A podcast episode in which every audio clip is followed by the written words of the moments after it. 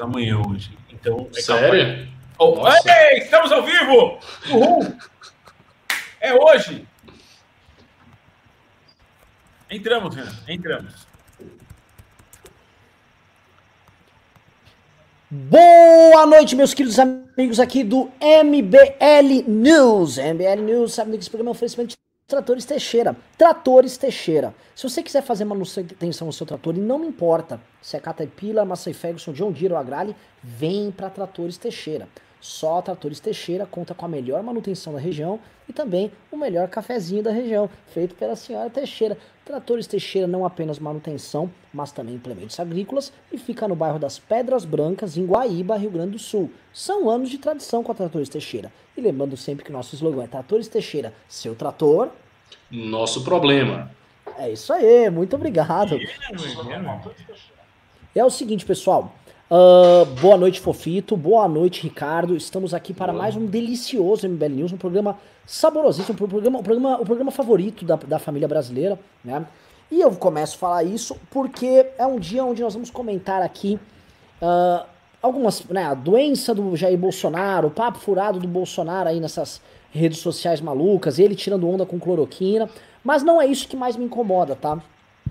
Hoje, uh, Hoje o nosso querido PSDB, Partido da Social Democracia Brasileira, tomado aí de suas contratações, estava quietinho, tá? não vamos falar de impeachment do Bolsonaro não. Vamos lá. dizia a mamãe, nosso não, vosso.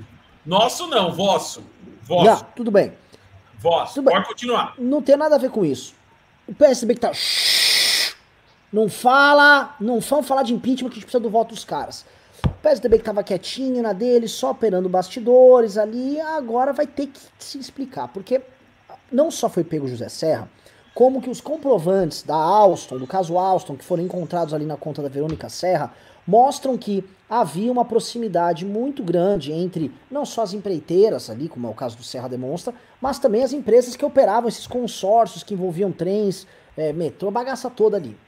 O que lembra aquele discurso que a esquerda falava do trem salão tucano, tinha o mensalão petista e o trem salão tucano e tal, as formas de financiamento do projeto de poder tucano que basicamente aconteciam aqui em São Paulo e que também envolviam um certo grau, ou um grande grau, de corrupção. Como o PSDB operava esse tipo de coisa com mais galhardia, com mais sofisticação, mais prudentes e sofisticados do que o Partido dos Trabalhadores, que sempre foi muito aloprado na gestão de seu, do, do seu departamento de ilícitos aí, o PSDB conseguiu se sustentar por mais tempo. Alguns diriam que na verdade foi apenas uma armação da Lava Jato, obviamente tucana, né, de um judiciário que gosta do PSDB, mas não é, a meu ver. A questão toda que nós temos é o seguinte: o PSDB, que tenta pintar como alternativa ao bolsonarismo, que tem influência especialmente no, no alto judiciário, especialmente no, no, no STF, o PSDB, que enquanto instituição política vem perdendo popularidade, mas ainda tem força para operar nos bastidores, ele vai estar tá encrencado aqui porque se essas coisas tiverem desdobramentos e se o que resta de Operação Lava Jato decidir utilizar o, o, o PSDB como bode expiatório para mostrar para seus críticos que ela não está a serviço do PSDB, como fazem crer tanto petistas quanto bolsonaristas, aí temos que num ano eleitoral que o PSDB oportunisticamente não quer brigar com o Bolsonaro, quer ficar quietinho, não fala do mito, vamos ficar quieto. O PSDB pode ir pelo ralo. E essa dissolução do PSDB, ou seja, num ano eleitoral, os candidatos a prefeito, os candidatos a vereador do PSDB têm que ficar explicando como financiar as campanhas nos últimos anos, que, que, por que, que fulano que participava do escândalo está empregado no governo de tal estado, na prefeitura de tal estado. Quando eles tiverem que explicar, aí o PSDB tem um grande problema. E isso tem tudo a ver com o momento político que nós vivemos.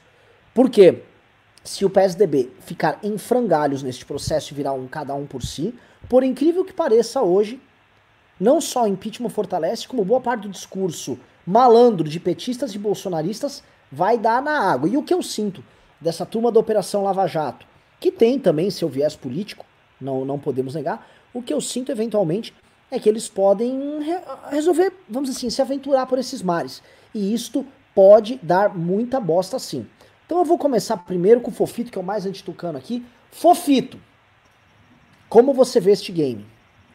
Grande dia, hein, Renan? Grande dia, boa noite. Cara, feliz, né? Eu tava com saudade. Tava com saudade dos meus amigos reacinhas aqui. Né? Essa galera me xingando um pouquinho. Ah, se bem que os caras ficam até felizes que eu tô aqui. Meu, vou falar uma coisa para vocês. Acho que o ano era mais ou menos 2011. Eu devo ter ganhado de Natal. Eu nem comemoro Natal, como vocês sabem, eu sou judeu. Mas devo ter ganhado de Natal, de amigo secreto, de algum amigo comunista na Vila num, um amigo secreto na Vila Madalena, alguma coisa bem cerveja e chinela havaiana, a privataria tucana. No momento que começava a aparecer a Lava Jato, que começavam a aparecer os. Começavam, não, já, já tinha escândalo do PT a, a rodo, né? Apareceu esse, esse livrinho aí, como a privataria tucana, e eu lembro que eu li entre Natal e Ano Novo. E era um negócio cara, muito complexo, apareceu um monte de conta, um monte de transferência, um monte de empresa offshore, enfim, muito extenso, muito chato o livro. Mas, cara, esse livro é de 2011. 2011, gente. 2011 nós estamos falando do Lula 2. É isso? Me corrige, Renan Santos, meu, meu timoneiro. Tô correto? 2011 estamos falando de Dilma 1. Dilma 1, comecinho da Dilma. Cara, essa história é muito antiga. Essa história remonta àquele negócio da sorveteria, que a, que a menina era, era sócia, que colocou o lema. Tem um monte. Assim, a, o, arque, o, o arcabouço de corrupção do PSDB ele é anterior e superior ao do PT. E sempre foi um papinho que era chamado papinho de comunista, do mesmo jeito que tem aqueles memes hoje. E o Lula e o PT, os petistas, quando começavam a falar do PT, falavam fazer o quê? Ah, e o Serra? E o metrô? E as privatizações? E a, e a emenda da reeleição? Era a mesma coisa. É muito curioso isso aparecer hoje. Exatamente no momento em que o governo se alia ao Centrão e que o PSDB ficou naquela posição de ah, será que eu entro na frente ampla? Será que eu faço parte? Será que eu vou pro impeachment? Meu, estoura essa porra bem agora. Eu acho muito conveniente o momento, tá? Essa história não é nova, é parece novela, parece vale a pena ver de novo, mas o assunto é quente, é quente, sempre vai ser quente, porque essa, essas essas privatizações, a Alstom, esses caras já foram investigados no mundo inteiro.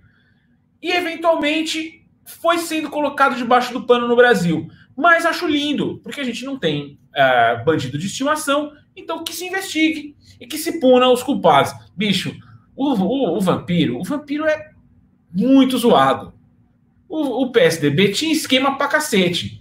Achar que era uma coisa única e exclusivamente do PT é ridículo. Achar que, enfim, é que eu acho que perto da privataria tucana, o escândalo do PT é pau a pau. É, é, é metrô aqui, é Alstom ali. Então, eu vejo isso feliz, fico feliz. Acho que é um grande dia para a democracia brasileira. Vou deixar o Cabum pau, mas vamos para cima. Bom momento, grande dia.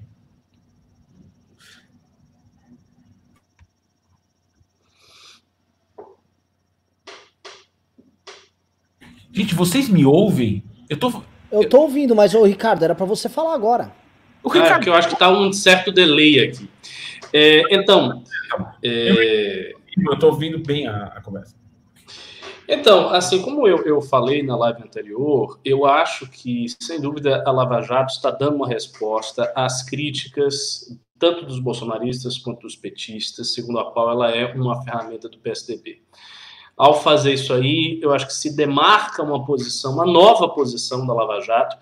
Só que, como a gente bem reparou, a, a, a força da notícia é muito menor do que o impacto real da notícia. Ou seja, há uma inversão aí. Quando a gente analisa as coisas do governo Bolsonaro, o que nós percebemos? Nós percebemos que qualquer coisa que o Bolsonaro faz acaba virando uma notícia muito grande. Então, tudo é comentado, vira uma coisa enorme. As pessoas ficam mobilizadas em saber o que o Bolsonaro vai fazer, o que, ele vai falar, a entrevista que ele vai dar, o jeito que ele vai falar, sabe? Então, essa atenção suscita em torno do Bolsonaro uma reação que a gente vê nas redes sociais, em tudo que é canto, muito grande. No caso é, desse caso do Serra, eu não vi isso. Eu estou olhando o Twitter aqui, não vi essa reação toda.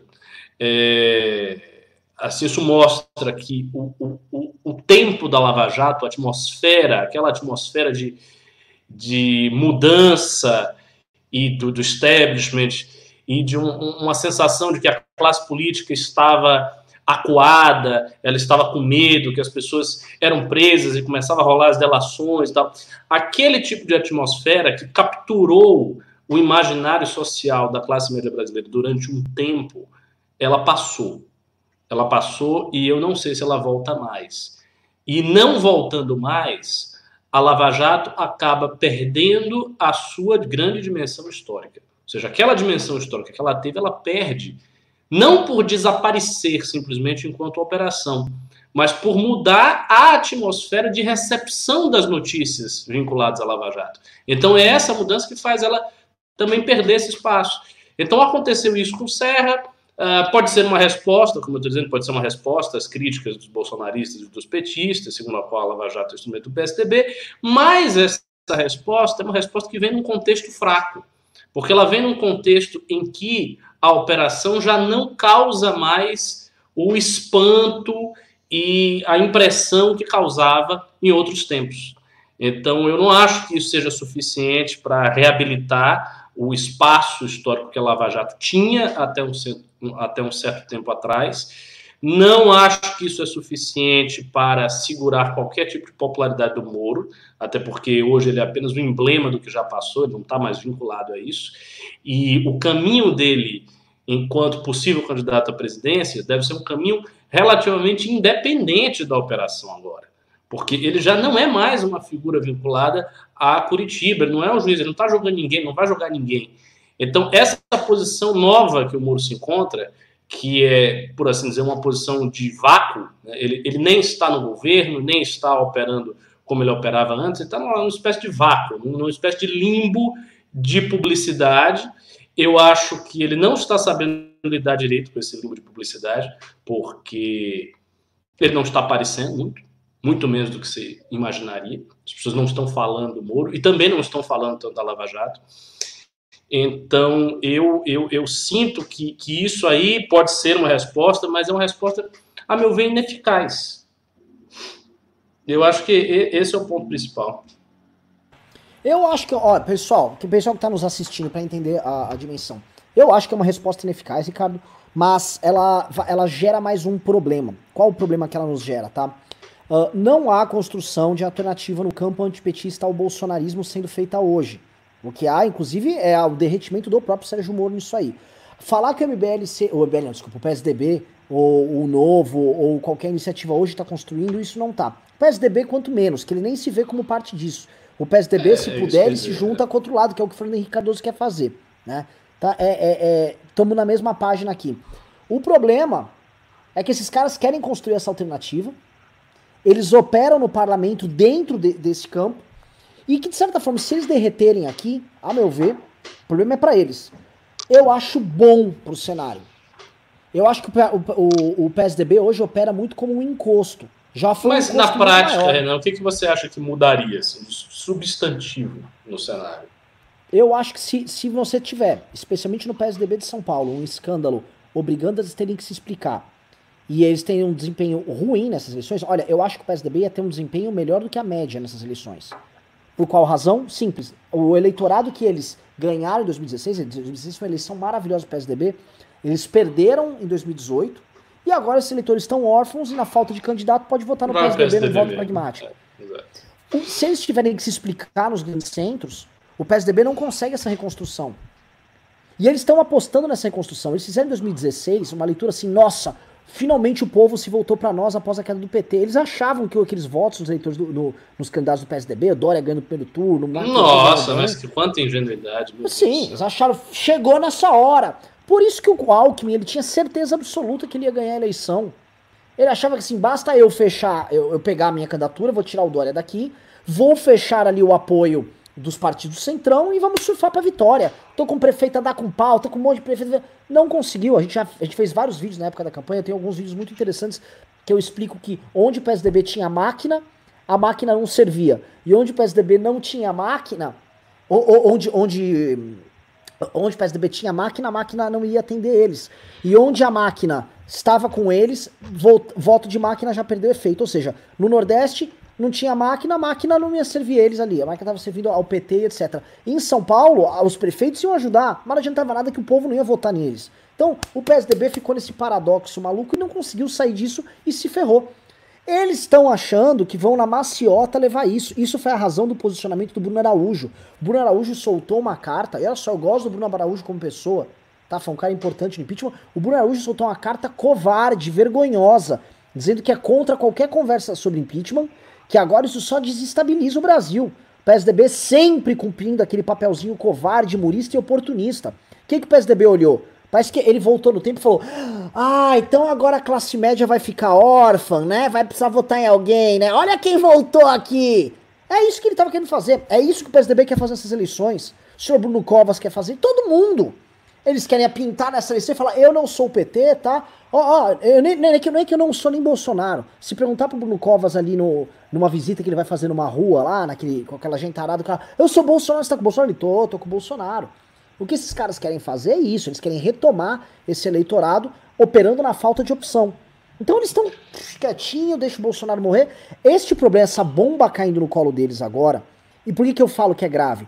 Porque o escândalo da Alstom caindo lá, ele se mesclando com isso que pegou com a Verônica Serra, isso não puxa só o, o, Serra. Muito pelo contrário, isso vai chegar na turma do Geraldo, chega na turma do Bruno Covas, chega na máquina eleitoral de São Paulo, que foi uma máquina capaz é, máquina eleitoral tucana de São Paulo, que foi uma máquina capaz de fazer frente à máquina petista em eleições. Uma máquina que circulava muito dinheiro. Foi a máquina de enfrentamento. Inclusive, assim, a, a, de maneira torta, foi a máquina, inclusive, que sustentou a democracia num período que o PT tinha muita força. Porque se não tivesse os estados de Minas e São Paulo em oposição ferrenha ali, é, nos governos estaduais, aí o bicho, a meu ver, poderia pegar. Porque aí o PT ia ter, de fato, uma hegemonia, inclusive, nos governos estaduais. E isso o PT não conseguiu. Né? Então o, o PSDB agora, é, é, é, este, quando eu trago esse elemento aqui para vocês, eu estou falando no xadrez político isso vai ter efeitos gigantescos. É, é, faz sentido a sua análise, eu entendi agora o ponto. O que eu acho é o seguinte, que o pressuposto que o PSDB utilizava então, a ideia de que se não tivesse esse escândalo de corrupção, por uma questão de falta de opção, o PSDB ia muito, iria muito bem nessas eleições. Eu acho que isso é ilusão. Para mim, o, o, PSDB ele irá bem em eleições, dado que ele tem uma máquina eleitoral forte, mas não mais o voto de opinião. Eu não acho que o PSDB vai conseguir amealhar esses eleitores de opinião que até antes de Bolsonaro votavam no PSDB por falta de opção. Se é esse o horizonte do partido, se ele imagina que ele vai conseguir, eu não acho que ele vai conseguir de maneira nenhuma. Por quê? Porque esses eleitores, mesmo os que estão desgarrados de Bolsonaro, não enxergam mais o PSDB como uma opção ideológica. Para essas pessoas, o PSDB é qualquer outra coisa. É, é, é, é o PSDB está muito mais próximo para essas pessoas, para esse eleitorado de Bolsonaro que está arrependido. O PSDB, para mim, no, no, meu entendimento, está muito mais próximo de um PMDB, de um partido qualquer, do que uma opção ideológica. Eu acho muito mais fácil esse eleitorado que está arrependido do Bolsonaro querer votar no Moro, querer votar até no Amoedo, querer votar em algum, algum candidato que se pareça com a centro-direita, que seja alguma coisa nova, do que votar num candidato tradicional do PSDB. Com exceção, talvez, do Dória, porque ainda o Dória ainda é alguma coisa nova no PSDB, enfim, a ala do Dória ainda é uma coisa nova ali no partido. Fora isso, não vejo absolutamente nenhuma possibilidade do PSDB pegar esse eleitor, esse eleitor não. Não vejo, zero, zero, zero, zero. A não ser que ele consiga ir para o segundo turno e seja assim, aí volte aquele dilema clássico, né? Não vou votar no PT, vou votar no PSDB. Só que imaginar que o PSDB vai furar ah, o voto do Jair Bolsonaro, o voto de qualquer outro candidato, ainda vai para o segundo turno, na eleição presidencial, é muito difícil. E nas eleições municipais, o que vai contar mesmo é a máquina eleitoral. É a força eleitoral que ele tem na máquina. Não acho que é esse voto de opinião. Não vejo, eu não vejo, por exemplo, as pessoas fazendo um movimento no seguinte sentido: ah, um eleitor é, arrependido porque votou em Bolsonaro, descobriu que Bolsonaro é um imbecil, muito entusiasmado para votar no Bruno Covas a prefeito de São Paulo. Eu não, não, não vejo ligação. Não estou dizendo que o Bruno Covas não, não vai ter voto. Eu estou falando que o voto que ele vai ter não é o voto desse eleitor. Não, ele não representa alguma coisa para esse eleitor, não representa nada, ele é um gestor aí da cidade. Então, se é esse o cálculo, é um cálculo bastante equivocado da parte do partido. É, eu acho que é isso. Eu vou até jogar uma pergunta para o nosso chat. Pessoal no chat, digite um se você pretende votar em algum candidato do PSDB nas suas eleições municipais, seja para vereador, seja para prefeito, tá? É, o, o, meu ponto que eu, eu, coloco uma discordância no que, no que você, no você, você falou agora, Ricardo, é que em muitos municípios, por pura falta de opção, isso vai acontecer. Vou dar um exemplo. Vamos falar aqui. São Bernardo do Campo, Orlando Morando. Foi um bom prefeito São Bernardo do Campo. O Orlando Morando enfrentou a esquerda, tem problemas lá com a esquerda tal. Ele não fala do Bolsonaro, tá quieto. Creio eu que foi um bom prefeito. Ele tá ali, o voto vai cair, o voto de opinião vai cair para ele, o voto todo vai cair nele, o voto antipetista na prática vai para ele. O Covas vai conseguir construir isso? Eventualmente, se por exemplo a candidatura do Arthur não consegue se firmar, as pessoas vão e vão jogar o voto no Covas.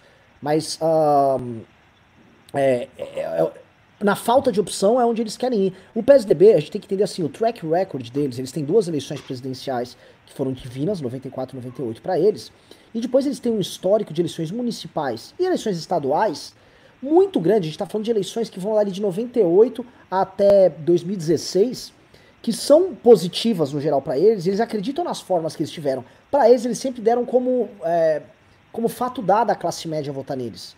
Eles sempre falavam, o PSDB é o partido das classes médias. Eles achavam que falta de opção significava identificação.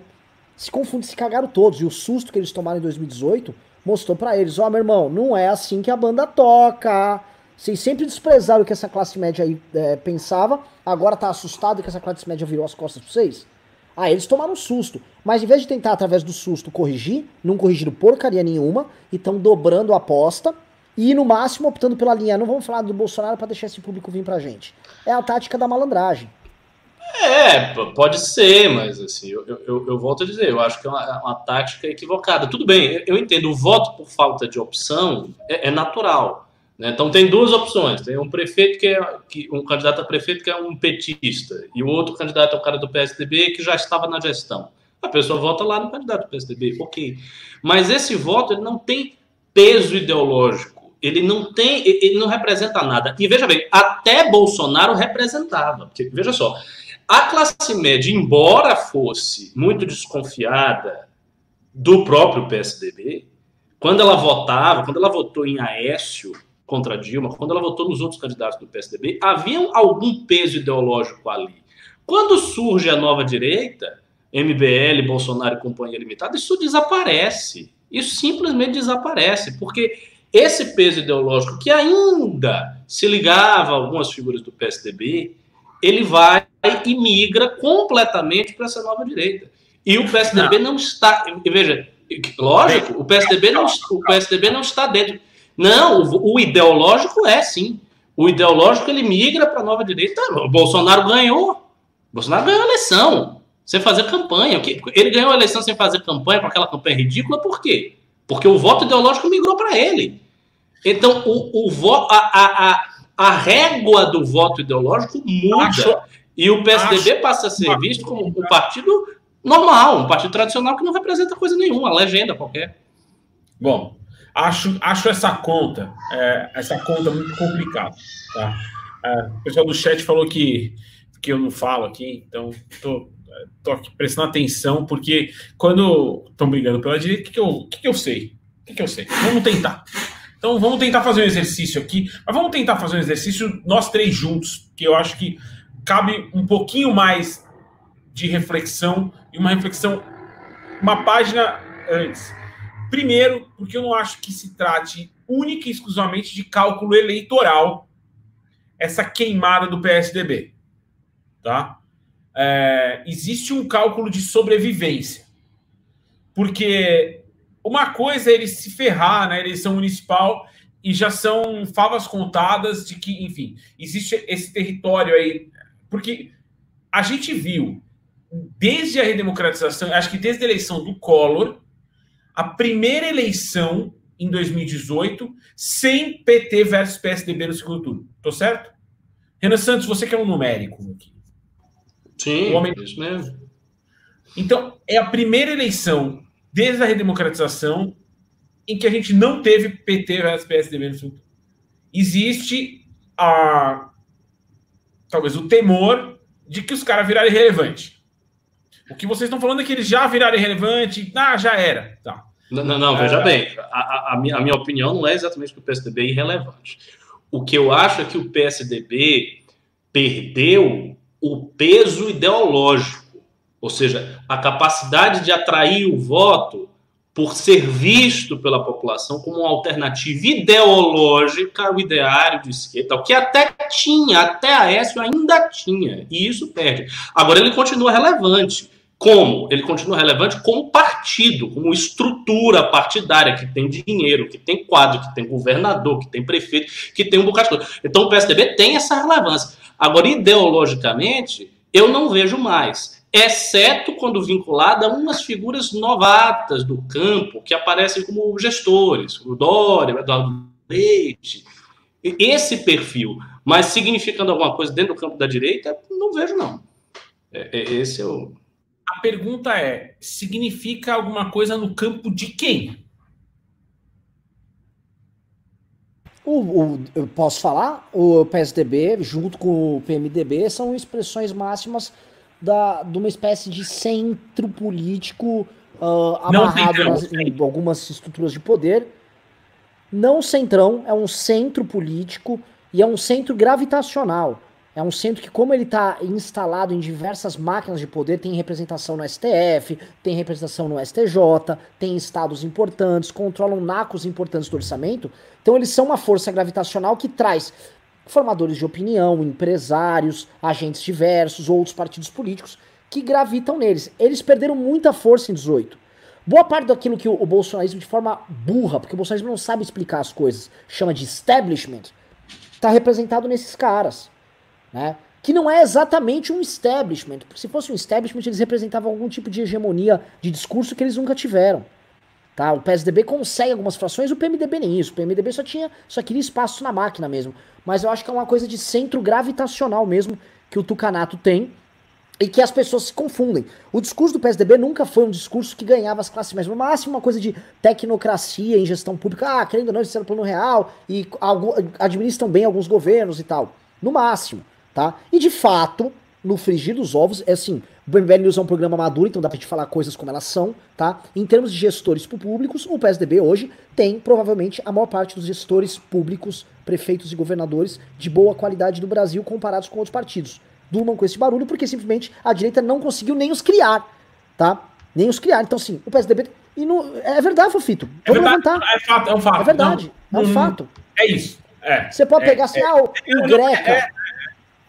Ah, por exemplo, o Greca em Curitiba. Pô, o Greca faz uma gestão boa em Curitiba. Legal, tem o Greca. O Greca, ele só saiu do PSDB por brigas partidárias. O Greca é um tucano de alma, né? Ah, por exemplo, como senador, não é um administrador público. O Álvaro Dias, tá, um cara relevante. Saiu agora do PSDB. Né? O PSDB, querendo ou não, ele, ele não foi substituir. O que a gente chama de direita não substituiu o PSDB. Substituiu só no campo do discurso. Mas os, os PSDB não tá superado. O que eu tô querendo trazer aqui é o seguinte: nessa eleição, o PSDB quis retomar uma coisa que o PT quer, que é retomar o status pré-grandes manifestações. Eles querem retomar um status pré-2013. E pro PSDB, quando eu vi eles falando que são contra o impeachment do Bolsonaro, eu achei genial. Falei, ai, que malandro, né? Lógico, você quer pegar esse público pra você. Você não quer ter esse ônus, você quer que esse público caia para você despretensiosamente. E que milagrosamente vocês vão administrar essas pessoas sem que as pessoas concordem com vocês, mas por pura falta de opção. E na, na prática, se tem uma coisa que, que esses caras que a gente chama de establishment, que é a coisa que me dá uma, uma puta, vou virar minha chavinha aqui, quase o Olavo de Carvalho aqui. O que esses filhas da puta querem é que você não tenha opções. É por isso que é impossível montar um partido político no Brasil. É por isso que eles falam da cláusula de barreira e dos instrumentos para que ninguém consiga, porque outros partidos pegam tempo de TV e tem forças que fiquem concentrado em, em um número menor de partidos, para que eles assim diminuam as opções das pessoas. Eles não querem que as pessoas tenham opções. Eles querem que a porra da classe média seja um bando de escravo, filho da puta que paga imposto, calhe a boca e vote num idiota deles, amigos da tecnocracia, não da tecnocracia específica, mas da elitezinha que eles fazem parte, da cupincha que eles fazem parte, e aí bota, vai votando sem opção, sem energia. E aí vota por. Ah, ó, puta, tem um cara lá do PT tal, um sindicalista da PQP, eu vou ter que votar aqui no Bruno Covas. Porque, sei lá, porque é o Bruno Covas. Ninguém sabe explicar. Se eu pedir pra alguém, me explique porque você vai votar no Bruno Covas nesse ano, não vai conseguir explicar. Nem o Bruno Covas sabe explicar porque que ele é prefeito. Aliás, ficou de, ficou de férias a maior parte do período que ele era vice-prefeito. Se pedir para ele explicar, ele mesmo não sabe. Se pedir para um PSDBista ilustrado explicar para que, que serve o PSDB, eles não vão saber falar. E esse é o problema. O boa parte do discurso bolsonarista saiu do discurso do vou vou é, vou derrotar a esquerda para vou derrotar o establishment, né? Vou derrotar esses caras aí. Mas na prática ele não fez nada para derrotar esses caras. E estes caras, do ponto de vista político, deram um baile no Bolsonaro neste um ano e meio. Deram um baile. Tanto que o que o Bolsonaro deveria ter feito, se eu fosse falar assim, ah, se você fosse o Bolsonaro, ou o Bolsonaro devia ter botado os caras debaixo da asa deles ali, tá? Tirado vários caras do PSDB e trazido pro partido dele, montado uma bela composição ali, desmontado o PSDB, porque você teria saído um monte. trabalhasse, pera um minuto, você estava sugerindo aqui eu, se eu estou entendendo bem, você está sugerindo que, o, que você queria que o Bolsonaro trabalhasse. É isso. E fosse uma grande inteligência política. Não, né? você está sugerindo. Estratégias. Eu, né? eu gostei da sua ideia, Renan. Eu gostei da sua ideia. Só que aí é o seguinte: Mas... vai ter que ficar cartão, vai ter que por horas, sabe? Vai ter que parar de dormir, é isso? Ah, é isso, é isso. É isso. Fofes. Fofitoso, vou, vou devolver a bola pra você, mas em cima disso. O Bolsonaro, se fosse inteligente, ele faz. Porque às vezes ele faz sacadas sem perceber. Porque é a vida do Bolsonaro, né? Coisas instintivas que acontecem ali. O Rogério Marinho, que é um nome hoje que vai tocar a economia brasileira enquanto o Bolsonaro for presidente, não essas palhaçadas de Paulo Guedes aí, ficar passando vergonha por aí. O Rogério Marinho, na prática, é um nome do PSDB que foi cooptado pelo bolsonarismo.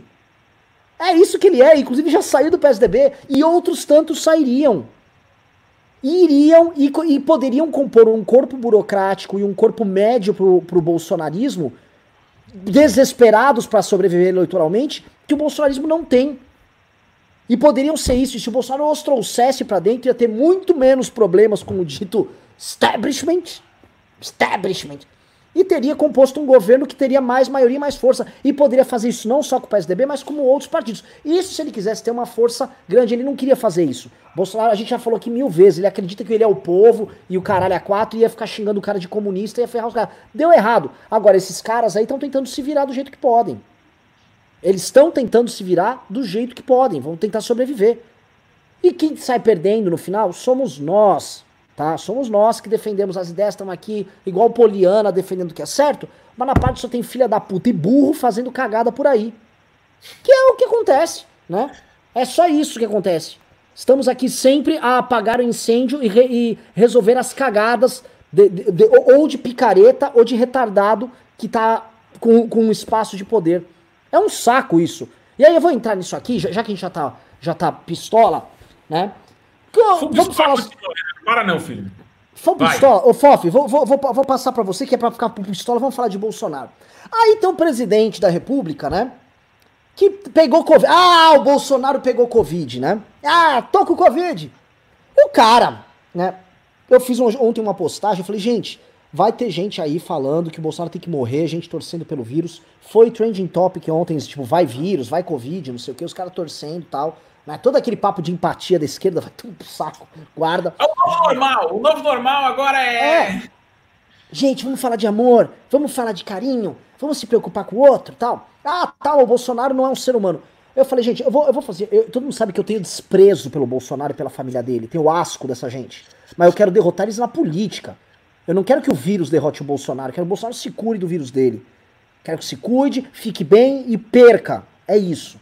Agora, o, o, o Vielio Schwartzman escrevendo um monte de bosta, falando que o Bolsonaro tem que morrer, umas coisas assim, assustadoras. Você deve ter visto. E o, o, só que eu olho o Bolsonaro, né, no, no, ao longo do dia, você tenta ter compaixão com o cara, Fof. Aí o cara vai lá e faz um vídeo dando risada. Tomei minha cloroquina aí hoje e não sei o que, passando a porra de um tratamento fictício alternativo que é mera propaganda política. Ele usa a porra da doença dele pra na prática enganar velho, que aí os caras ficam fazendo. Ele usa a doença dele pra fazer o velho ver falar, ah, vou tomar uma cloroquina aqui. É isso. Esse cara, eu não consigo crer numa parada dessas. Ele tá usando a própria doença para ficar, olha como eu tô bem, tô melhor do que não sabe, fez um vídeo ridículo. E tá aí fazendo proselitismo numa bagaça que até o ídolo dele, o Trump, abandonou. Fofito. Renan, eu acho que a gente chegou no. A, a, acho que tava, tava todo mundo esperando o momento. Tá todo mundo esperando a cloroquina, a, o, o, momento, o momento Covid né, do, do Bolsonaro. O comportamento dele indicava que ele podia estar infectado a qualquer momento. O cara não teve nenhuma, não tomou nenhuma das precauções que se dizia que era um mínimo para quem estava em local social. Teve que vir multa, enfim, é, é, é tão. É, absurdo o momento que a gente vive, que o cara fez todas as merdas que ele podia e eventualmente ele conseguiu pegar o vírus. Mas, como tudo, como tudo, tudo é tudo para o governo Bolsonaro é motivo de luta ideológica. Então, ele pegou um remédio que a Organização Mundial de Saúde, a, a Confederação Médica, a Federação dos Médicos do Brasil, todos os, todo mundo falou: não, despreze esse negócio. Não é porque ele não é porque a quantidade de efeito colateral, enfim, bicho, não vou nem entrar em ciência aqui, porque não é, não é o tema, mas obviamente que não era o tem, tem, tem tratamentos eficazes aí sendo. Tem protocolos dando certo. O cara pegou o pior, porque ele quer usar até a própria saúde como luta ideológica. A questão da cloroquina não é curar ou não, mas é a quantidade de efeitos colaterais. Bicho, ele tá politizando a própria doença. Ele doente vai para frente da câmera falar: tomei, não tomei, não tomei, não tomei. Bicho, o que acontece é. E eu, eu, vou voltar falar atrás de PSDB. Uh, é, a maneira.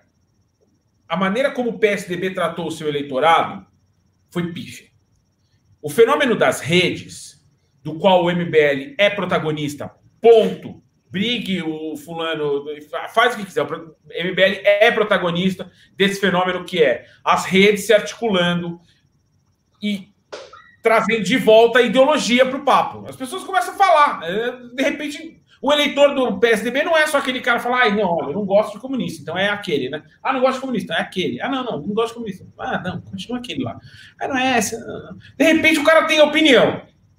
Só que no meio desse fenômeno de redes, surge o Bolsonaro. É o câncer do fenômeno de rede. Alguma coisa, alguma coisa está fora da ordem, fora da nova ordem mundial. E Renan, agora a pergunta é a seguinte: como, como sobreviver ao fenômeno das redes que mudou a política, que sucateou, ideolog, sucateou ideologicamente o PSDB, porque o, PSDB é sucata ideológica. Concorda, professor Babu? Sim, Mas sim. foi substituído por uma pilha de lixo. É um boneco de lixo. É, sabe, parece um megazord que se formou no lixão de Avenida Brasil e que sai assim. E vai, enfim. Sucata, lixo, cloroquina. Bicho, e essas pessoas sendo denunciadas. Então, agora é o seguinte: vocês, e eu me sinto muito tranquilo de falar isso, vocês, como direita, tenham tem que apresentar outro tipo de solução. Porque já está muito claro que a montanha de lixo, a sucata ideológica, não suportam a coisa das redes a política em rede mudou. O PSDB está esperando ela cair no colo. Então deixa, deixa que eu deixo, sabe? Ah, sei lá, deixa ver se a gente consegue sobreviver. Porque no fundo, tudo isso é, será que a gente com esse papinho, esse papinho merda, será que a gente sobrevive mais uma eleição? Sem desagradar quem votou no Bolsonaro, mas também sem tentar ser exatamente bolsonarista. Então, o muro, que, porque a definição de tucano era ele está sempre em cima do muro. Infelizmente, as redes destruíram o muro e não tem aonde o tucaninho ficar em cima. É isso que eu sinto. Bom, e respondi não respondendo, é isso, Renan? Não, não, você trouxe um elemento aqui com a provocação do que fazer na direita. E aí entrou nesse assunto, entra em Ricardo Almeida. Vamos lá, vamos voltar ao PSDB. Sensacional, Renan. Parabéns pela é... mais da sua mediação. Vamos voltar ao PSDB. Qual é a diferença principal entre o PSDB e o PT no que se refere ao seu desejo de voltar ao mundo pré-2013? Eu concordo que ambos querem, mas eles não estão posicionados da mesma maneira, estão posicionados de maneira muito diferente. E onde é que está a diferença? O PT tem um legado que, na memória da militância do PT e na memória de algumas pessoas de esquerda que ainda são petistas, né, que não votariam no Ciro, que votariam no PT, né, pessoas para, os, para as quais o PT é uma opção de voto apaixonado, isso existe, claro que diminuiu muito. Hoje eu acho que o elemento mais empolgante na esquerda é o Ciro Gomes, não é mais o PT, mas ainda existe. Ainda existe aquele petista de carteirinha, que não é cirista, que não gosta dos ciristas, que defende o PT, que defende o legado do. Uma figura, aliás, que não existe no PSDB. Não tem o PSDBista de carteirinha. Quem são essas pessoas, PSDBistas de carteirinha? Onde é que elas se escondem? As pessoas não existem. Pelo menos nas redes sociais elas não estão em lugar nenhum. Então, assim, essa já é uma diferença grande. E a segunda diferença, que é a, realmente a diferença decisiva, é o seguinte: o PT ele sofreu, do ponto de vista das esquerdas, um golpe. Então, o retorno do PT ao poder, que eles querem, eles ensaiam, é um retorno para resolver uma grande construção histórica golpista. Ou seja, tem um sentido ideológico grande e pode mobilizar as pessoas.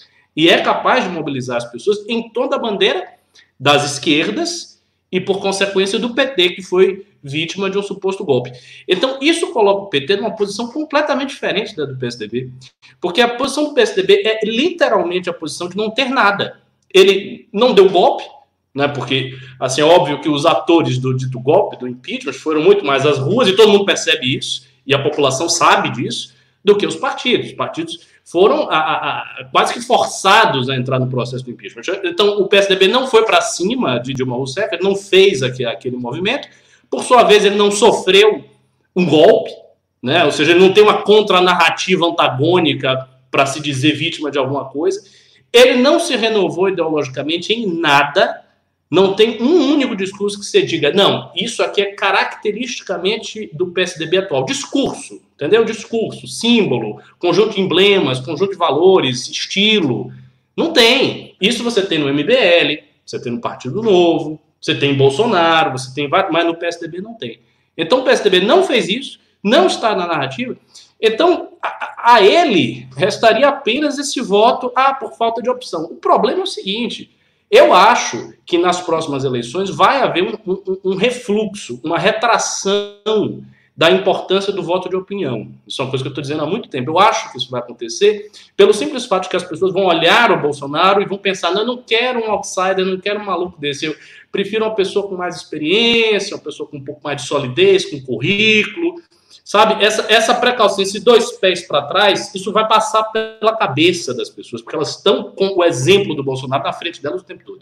Então, alguma retração vai haver. Só que não é muita. Não, não dá para ser muita e drástica retração, porque tecnologicamente nós estamos no mundo das redes sociais. Então, o conteúdo político, o conteúdo da propaganda, ele é um conteúdo que é produzido de maneira descentralizada pelos vários atores de graça. Então, o MBL, inúmeros youtubers, a esquerda também já tem os seus. Então, esse conteúdo é produzido, esse conteúdo é compartilhado e não tem como você impedir isso. A não ser que eles consigam passar o tal do projeto de lei das fake news e que tenha sanções gravíssimas e que, de alguma maneira, eles consigam, como se fosse um torniquete, fechar né, a, a, a torneira da rede social política no Brasil se isso acontecer, aí eu posso dizer que dá para voltar mais ou menos ao mundo pré-2013. Não acontecendo isso, não dá. E a posição do PSDB é muito ruim nesse ponto, porque não houve renovação ideológica, não houve discurso, não houve nada. É, quer dizer, eles simplesmente estão à espreita de um fracasso eleitoral do agente atual para, ah, não, então se não tem outro, vai eu mesmo. Isso, me desculpe, isso não é suficiente. Isso não é suficiente, e esse não é o caso do PT, não é o caso das esquerdas, é bem diferente. Então, assim, se pode haver uma sacudida no cenário político, eu acho que ela vem das esquerdas, do PSDB não. Olha, é... vou ter que discordar pontualmente do meu grande professor, Ricardo Almeida. É, e quando isso acontece no programa, há, há muita, muito choro e ranger de dentes, porque tem os Ricardetes, os Renanzetes e tal. Mas eu vou discordar de um ponto, um ponto besta. Só fazer isso, só isso para fazer um drama, tá? É, eles acham que dá para voltar porque eles colocaram na cabeça deles, em grande medida, de que as redes sociais não são tão influentes assim. E que, o que importa muito é que existem esses robôs aí. E foi uma discussão que a gente já teve uma vez. É, eu já vi agentes importantíssimos deles minimizando. Quando vem essa história dos robôs do Bolsonaro, e de que a campanha do Bolsonaro foi feita através de impulsionamentos fictícios, eles. Opa! Calma aí. Agora tá explicado o que tá acontecendo. Agora tá explicado. Você tem uma mídia junto com a Lava Jato, que aí sim tá chegando nas pessoas e criando um discurso antipolítico muito perigoso, por isso tem que acabar com a Lava Jato, tanto que o primeiro foco deles, após Bolsonaro eleito, era acabar com a Lava Jato, não com o Bolsonaro. E depois, com essa história das redes sociais, eles já começaram a achar que, não, calma aí, calma aí, olha só. Por isso que muitos deles foram flertar com o Hulk, porque o Hulk era um nome vindo da imprensa, vindo da grande imprensa, vindo da, das mídias tradicionais, era pronto, pau, tá resolvida essa bagaça. Então muitos deles eles têm uma, uma, uma perspectiva quase ludista aí de quebrar as máquinas e de, não, não, veja só, isso aí não... Porque isso, isso até conforta a alma deles. Eles não conseguem encarar, por exemplo, que o barco a vela foi substituído pelo barco a vapor. Os caras estão com um monte de cara lá, com um monte de pano, com umas cordas. Falei, não, para com isso. Vai ficar queimando, vai ficar queimando tora de madeira dentro de um barco fechado. Isso é loucura, isso é papo de maluco. Vai botar fogo no barco. Isso é, isso é maluquice, tá? Tinha, tinha uma vela escondida ali atrás, é o que os caras pensam. Ele, muitos deles são de verdade ludistas. O que tem é o seguinte: é, é, a máquina política brasileira, isso também é, é, consequência talvez do tamanho do Estado brasileiro.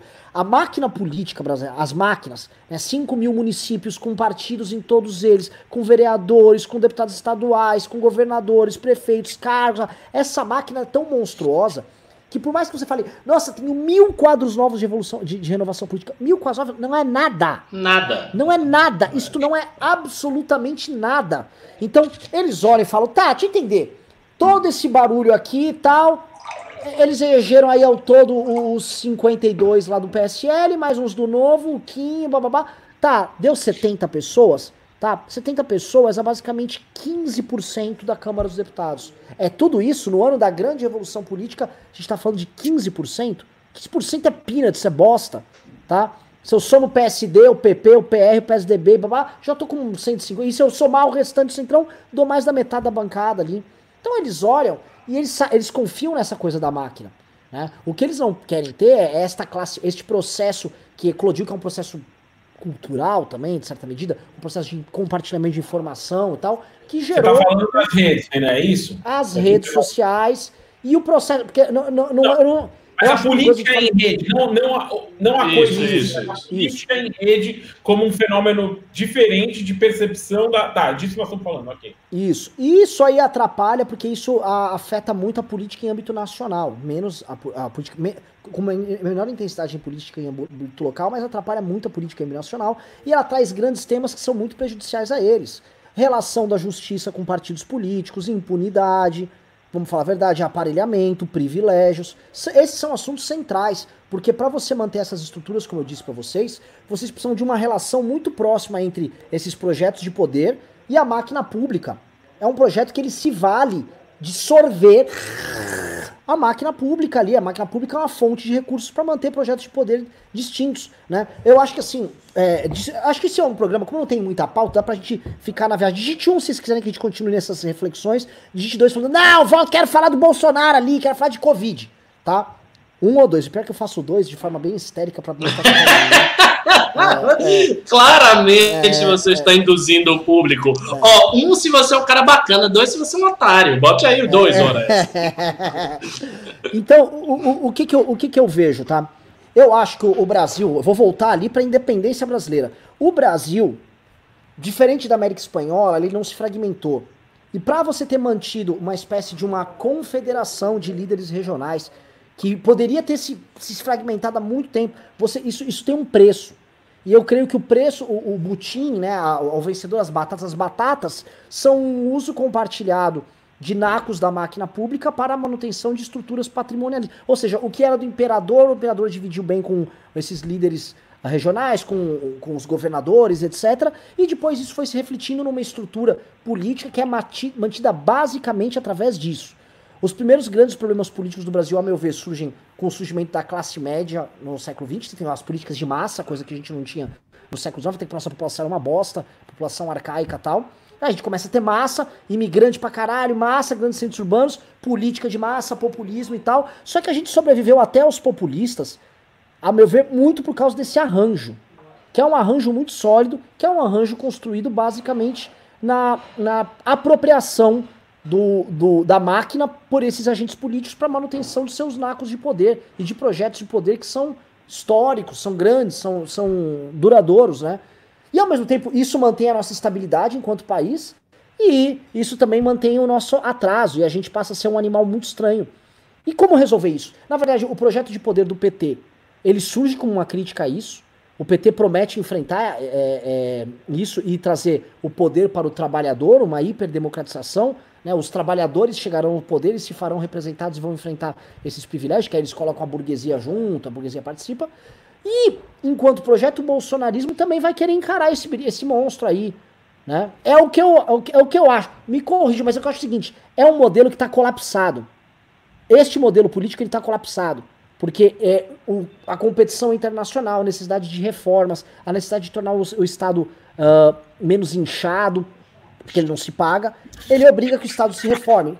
Só que como essas elites vão se manter num Estado que não consegue se reformar?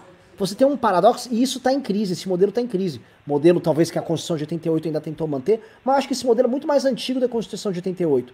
É o modelo de Brasil que eu acho que está insustentável. Agora eu passo a bola de novo, agora eu faço a bola com o Ricardo passando pelo Fofito.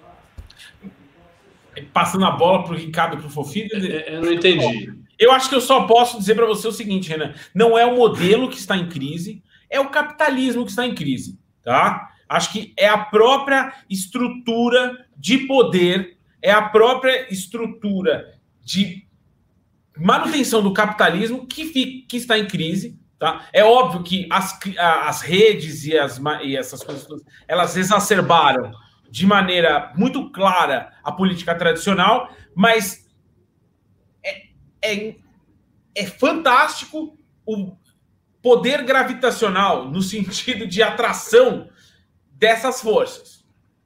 Porque, enfim, o petismo se elegeu como o povo no poder. Foi atraído por esse senador Palpatine, essa dark side. Puta, teve que se misturar com o PMDB e tomou um famoso fist fuck do establishment, né? Se afastou de tudo aquilo que era a sua essência para ganhar o poder, achando que tinha um projeto. O petismo faliu. A, a resposta, o bolsonarismo como antipetismo e como você contra tudo que está aí, ele é, é engraçado que quando ele fala eu vou ser contra tudo que está aí, ele faz exatamente o mesmo movimento que é ele não. Ele. Eu vou tentar fazer um exercício um pouco complicado para vocês, reaças, meio cabeça pequena, mas por favor tentem me acompanhar. Quando você nega uma coisa, você confirma aquela coisa. Atenção. Quando eu digo ele não, tem ele no meu discurso. Independente de não ou sim, você de alguma maneira fala que aquilo existe. Certo? E não importa se você vai dizer sim ou não, mas de alguma maneira o ele não ajudou a confirmar a existência dele. Da mesma maneira que o Bolsonaro, quando fala eu vou acabar com tudo isso que está aí, só faz com que ele seja mais parte de tudo aquilo que está aí. Porque ele de alguma maneira, quando ele falou, eu vou acabar com tudo isso aí que tá aí, eu vou mudar toda essa porra que tá aí, ele reverencia todas as estruturas que existem, tá? Ele diz que o único jeito é acabar com essas estruturas. Ele se, julga, ele se julga ter uma, uma força sobrenatural, que é, obviamente, enfim, remete talvez ao bastianismo. O Brasil, a, a, a nossa cultura portuguesa, a nossa herança bastianista de que achar que tem um cara que esse cara vai resolver todos os meus problemas. É ele, ele, ele é o cara. Eu, o Bolsonaro bebe nessa fonte. É, então, ele é uma figura messiânica. Ele nitidamente, quando fala eu vou acabar com tudo isso que está aí, ele afirma a existência disso tudo e se insere. E é óbvio que esse imbecil ia acabar abrindo as pernas. E não só abre as pernas, como ele abre as pernas com. É óbvio, tô negociando mesmo, tô dando dinheiro para todo mundo. Aí, ó, Fundeb, não sei o quê, dei tudo isso aí, vou negociar, vou fazer, vou. Bicho, vocês caíram numa puta de uma pegadinha. Vocês que votaram no Bolsonaro, vocês são muito trouxa, velho. É isso. Parabéns. Parabéns. Ah, pegadinha do Alan! Pegadinha! Desculpa. É, é. Então, é, Henrique Almeida. Voltando na análise que você fez, eu gostei muito da análise que você fez e eu vou dizer, eu acho que não tem nenhuma chance de dar certo.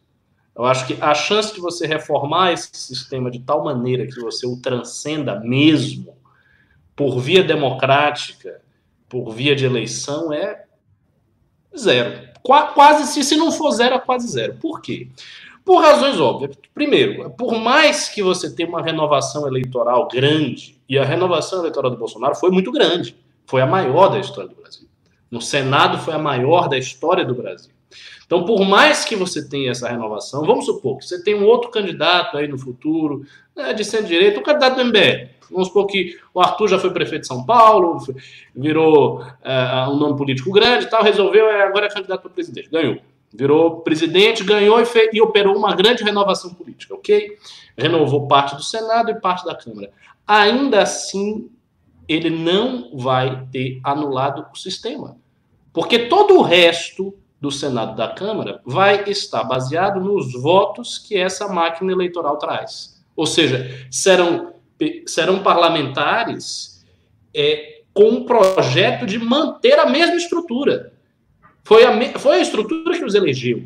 Então, eles vão querer manter a, me, a mesma estrutura que os elegeu. E, obviamente, eles não vão passar nenhuma reforma que afete essa estrutura no seu coração. Isso não vai acontecer. Então, essas reformas não serão passadas no legislativo e ponto final. Porque a ideia não, não faz sentido. O cara é um parlamentar, ele se elegeu através da máquina, ele vai passar reformas para enfraquecer o poder dele. Só se for um louco. É uma, é uma coisa ilógica irracional. Então, isso não vai acontecer. Dito isso, qual é a, é, então se não vai acontecer, qual é a função de grupos como o nosso e outros análogos? Eu acho que a função é a gente criar amortizações para o sistema. Ou seja, é melhorar as coisas de maneira parcial e reformista sem achar que vai chegar lá e vai mudar tudo, porque não vai. Não vai. E a esperança que o Bolsonaro construiu, de ah, eu vou chegar e vou mudar tudo, ilusão pura. Ele não vai mudar, não mudou e não conseguiria mudar. E mesmo se ele fosse um gênio político, ele estaria numa situação muito melhor do que ele está. Sem dúvida nenhuma, o governo seria melhor e tal. Mas ele não teria mudado tudo. Ele não teria quebrado a estrutura funda da capilaridade oligárquica do Brasil. Isso eu acho que é impossível, a não ser que você tenha uma revolução violenta, perto da qual a ascensão de Getúlio vai parecer uma brincadeira de criança, e aí você derrube o sistema de cima a baixo inclusive prendendo as pessoas que hoje é, são os operadores do sistema, as pessoas que estão sendo beneficiadas por, por, pelo sistema, e façam uma coisa muito drástica. Daí talvez tenha a possibilidade de você mudar, mas você também não sabe se vai mudar para melhor. Provavelmente vai mudar para pior, porque geralmente quando isso acontece, vem uma outra camada dirigente que se constrói ali no processo de revolução, com vícios mais graves do que a camada pregressa. Então, na prática, eu acho que o Brasil está realmente engessado. O que dá para fazer são reformas muito parciais, muito pontuais, num sistema já montado, e esperar que a dinâmica histórica, ou seja, os processos históricos de longa duração, né, que levam muitas décadas, às vezes séculos, esses processos eles vão dissolvendo aos poucos, sabe? Como se tivesse um sedimento de um rio muito sólido, e aí a água vai passando, ele vai se dissolvendo, se dissolvendo, e depois ele desaparece. Isso que pode acontecer. Então, eu acho que o nosso horizonte, nesse sentido, é, é, é muito reformista e tem que ser muito modesto, sob pena de nós vendermos ilusão. Maravilhoso. Que é o exemplo que a gente fala do plano real, que foi uma reforma profunda, transformadora, transformou não só o Estado brasileiro, a gente fala muito de reformas de Estado, mas transformou a natureza do Brasil. O Brasil mudou, a, a dinâmica de emprego mudou, a economia mudou, poupança, as pessoas começaram a ter poupança, mudou muito. O Plano Real tem essa, tem essa, tem esse condão. Mas é, é isso, assim, como, como explicar para as pessoas que eventualmente elas não vão ter um projeto que vai tornar a vida delas assim. Só que o que está acontecendo, que eu acho, é, as pessoas estão vivendo mais no Brasil, e a gente tem as gerações mais velhas, que elas passaram aquela época do milagre econômico e elas foram, assim, elas foram levadas a crer, nos anos 60 e 70, que o Brasil seria o país que todo mundo prometeu, aquilo do Stefan Zweig, né, o Brasil, o país do futuro tal, e ele não chegou. E não chegou também para a geração dos nossos pais, e não chegou na nossa geração. Veja a nossa geração mais niilista do que as anteriores, uma geração tipo, tá, ok, isso aqui é uma, é uma, uma grande caca, e uma geração que, eventualmente, por conta dessa crença de tirar o PT, até ganhou um pouquinho de esperança. Mas, é, estamos num impasse. Eu acho que o, o, grande drama que a gente vive é um drama do impasse geral. Já está claro para todo mundo que, né, mesma leitura que a gente está fazendo aqui, boa parte do, das mentes que pensam no bolsonarismo entende isso e crê, que, crê basicamente que isso seria derrubado através de uma revolução. Eu acho que esses caras acreditavam que, de alguma maneira, o Bolsonaro seria capaz de liderar as pessoas na destruição desse aparato ali. O Olavo sempre, o Olavo sempre deixou isso de forma bem, bem clara, né, bem, bem nítida. Porque como projeto político, não há uma resposta possível de ser dada, além de ter um horizonte de reformas e uma substituição de pessoas. Tem, tem que montar muito partido político, tem que ocupar os outros partidos políticos, tem que fazer Isso, um trabalho é. de ocupação, construção. Tem que, por exemplo, assim, olha, ah, mas o que dá para ganhar fácil? Dá para ganhar o governo de São Paulo. Dá para ganhar, um, ganhar um governo como o de São Paulo é ganhar a, maior, a segunda maior máquina, não só política, mas a máquina. Uh, uh, uma máquina econômica, máquina financeira do Brasil. Mas tem um problema aí, que é o seguinte: ah, esse, esse é, o, é o problema fundamental. A gente e a direita toda, todo, todo mundo que lida no nosso campo com voto e opinião, a gente consegue fazer um candidato que se destaque muito, um cara que seja muito famoso. Então a gente pega assim, a gente tem alguns nomes do MBL que são muito famosos. O Holiday, o Kim, o Arthur. Poucos, são poucos. Esse nome a gente consegue impulsionar e esse é o nome que ele vai, ele atravessa uma montanha ele pode chegar à prefeitura de uma capital grande do Brasil. Pode chegar ao governo do estado. O problema está no resto seja, em todos os quadros que estão abaixo, em todas as inúmeras prefeituras, as câmaras legislativas do interior de São Paulo, tudo de cidade pra cacete. Isso é que é o complicado. E então, qual é, qual é o problema? O problema é que você vai colocar uma pessoa, uma peça que está em cima, numa estrutura toda que não é dela. E aí ela vai estar tá numa situação muito hostil, porque ela vai estar tá ali tendo que agir de maneira diferente dos seus predecessores, porque isso foi criado toda uma expectativa que agora é diferente, agora no, comigo é outra coisa, tá? mais ou menos a linha do Bolsonaro, né? Comigo é uma grande renovação, tal. E a pessoa está numa estrutura totalmente engessada, burocrática, que não é uma estrutura carismática, ou seja, ela não tem flexibilidade para poder fazer o que ela quer, ela tem que seguir as normas que estão impostas na burocracia, nas leis, tá? Então não pode fazer muita coisa, e toda a pirâmide embaixo dela é uma pirâmide que é, no mínimo, indiferente, quando não, no caso de Bolsonaro, abertamente hostil. Então, é uma situação muito difícil, muito difícil. E eu não acho que seja possível você jogar a pessoa em cima e daí a pessoa vai mudar a estrutura toda. Não dá. O que, por exemplo, um movimento político pode fazer é o seguinte: é pegar algumas, alguns cargos executivos, ao invés de falar, uma prefeitura do interior, não, de uma cidade relativamente pequena, pegar a militância, botar o máximo de gente da militância possível para aprender a ser quadro político, ou seja, aprender a ser burocrata. Aprender, porque não é uma coisa que você, que você nasce sabendo. Eu estou aqui, estou fazendo diagnóstico. Se me jogam num, num cargo qualquer de, de gestão, não vou, não vou, saber nada. Vou ficar lá perdido. O que, que eu tenho que fazer aqui agora? Então, botar as pessoas nesses cargos, elas aprenderem, e daí elas serem muito flexíveis e muito ligadas, fanaticamente ligadas ao cordão umbilical do movimento, ou seja, realmente militantes firmes e fortes, para você pegar essas pessoas e transferir para os outros lugares, que é uma coisa que o PT fazia. O PT fez muito disso. É claro que no meio disso aí o PT foi fazendo, e roubando, e metendo a mão no dinheiro.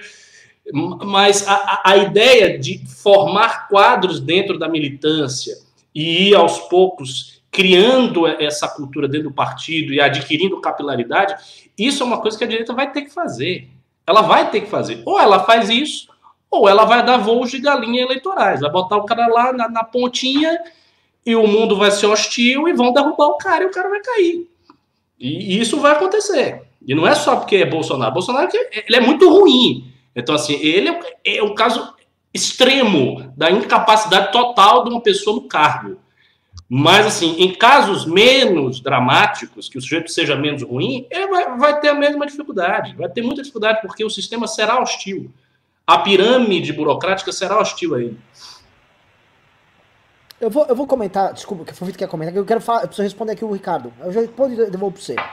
É o, é o seguinte, o, o, eu coloquei o estado de São Paulo como um caso especial, porque de certa maneira o estado de São Paulo é um local com massa crítica de classes médias e cidades com grandes orçamentos, onde você é capaz de ter um projeto que se utilize uh, desse voto de opinião para ter estrutura. Eu quero dizer o seguinte: são Paulo tem o ABCD, você tem Campinas, você tem muitas cidades onde o voto de opinião conta e muito.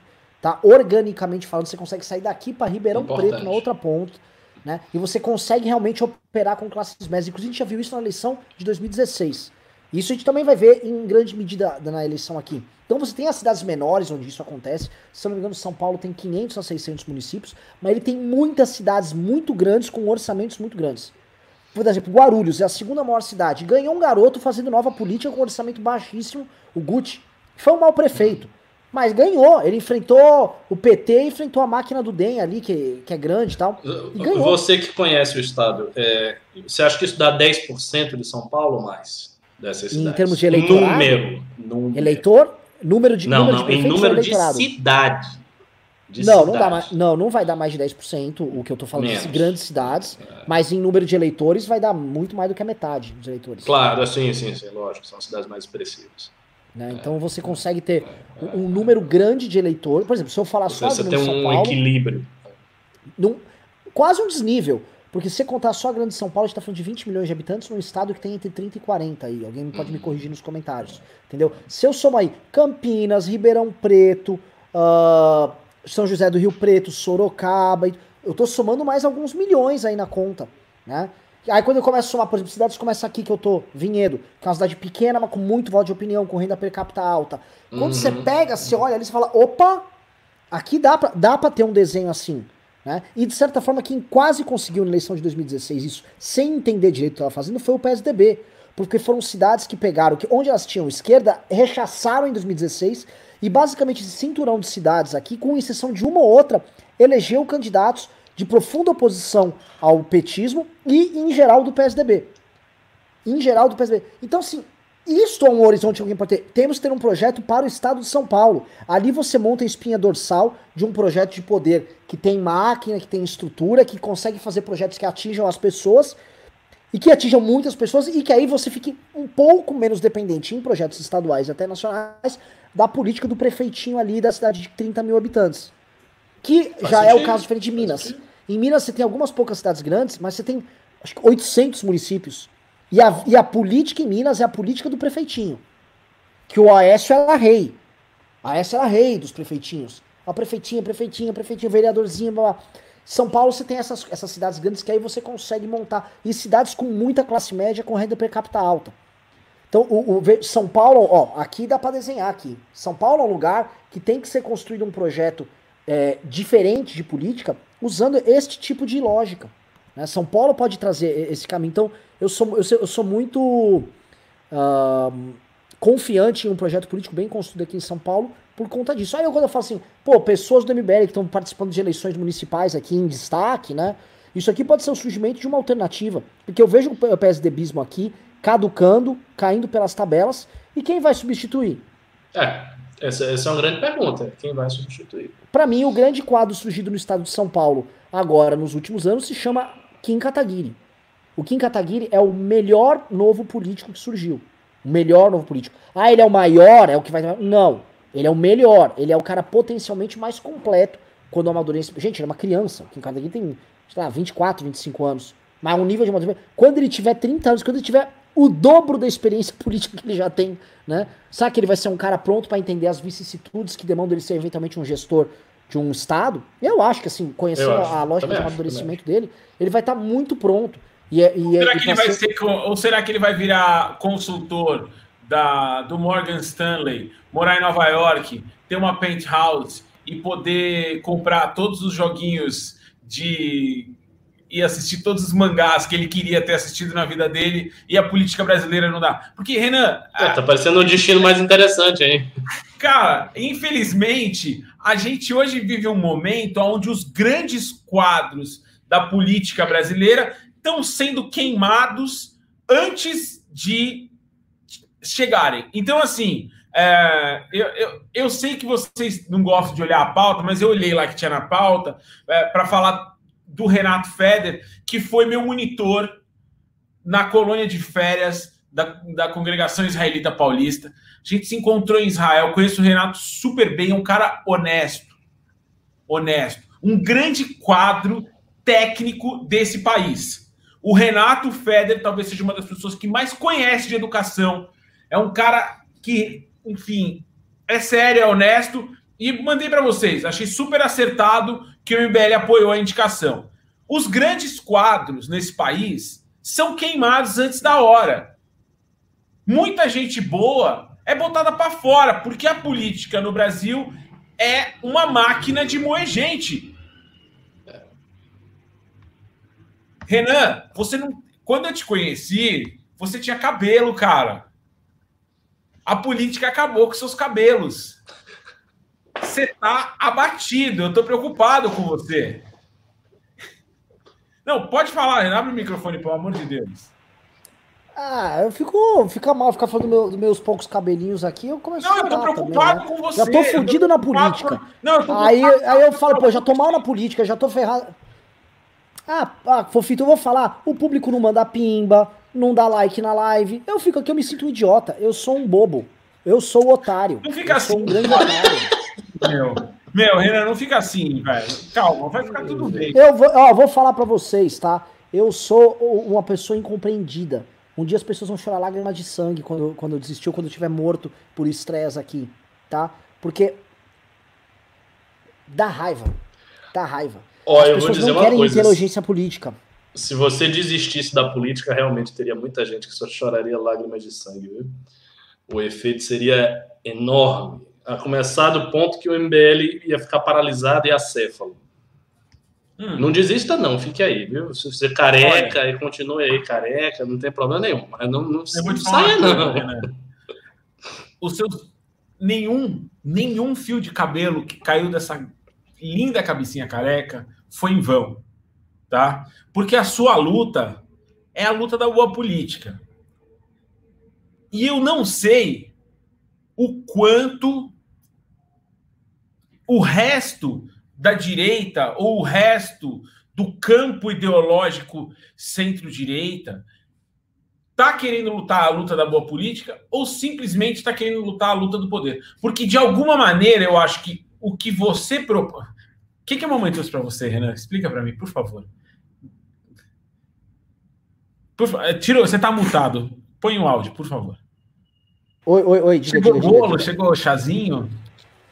Chegou um queijo quente aqui. Ah, meu Deus. Chegou um chazinho para mim. Gente, sua mamãe. Sua mãe mima você é, demais, Renan. Sua mãe mima você demais. Quando você tá aí, você fica muito, você fica muito mimado pela sua mãe. Nossa, que, que inveja de um belo queijo quente. Queijo branco, queijo. Fala um pouquinho pra não. mim. Gente. Não, não. É um queijo, queijo mussarela com, a, tá... com o pão, pão douradinho na manteiga, como tem que ser. Uau. Bom, bom. Pão passado Mas vamos voltar aqui. Não, não, desculpa. É que, você, é que você me traz um pão, um, um, quase um grilled cheese americano, com o pão dourado na manteiga, e você quer que eu fique prestando atenção em política, você realmente me atrapalha. Eu tô tentando levar a sério, entendeu? Por favor, sabe, Renan? Pede desculpa eu... sua mãe, mas um negócio desse tira minha atenção. Eu vou falar eu, assim, o pessoal que tá aqui na live, tá?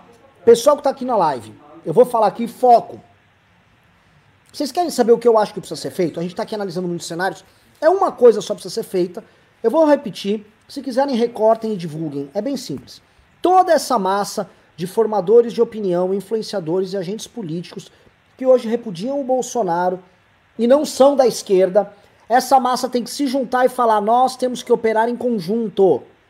Do Nando Moura ao Danilo Gentili, do antagonista ao Partido Novo, do MBL ao pessoal da Lava Jato, tá? Do, do Carlos Andreasa, o editor dos livros, tal, ao Alexandre Borges.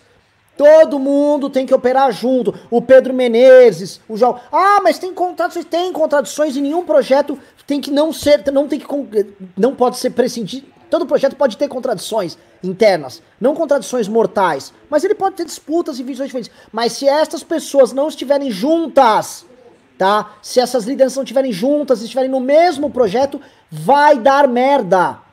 E o que mais eu quero fazer é estar eu quero amarrar essas pontas.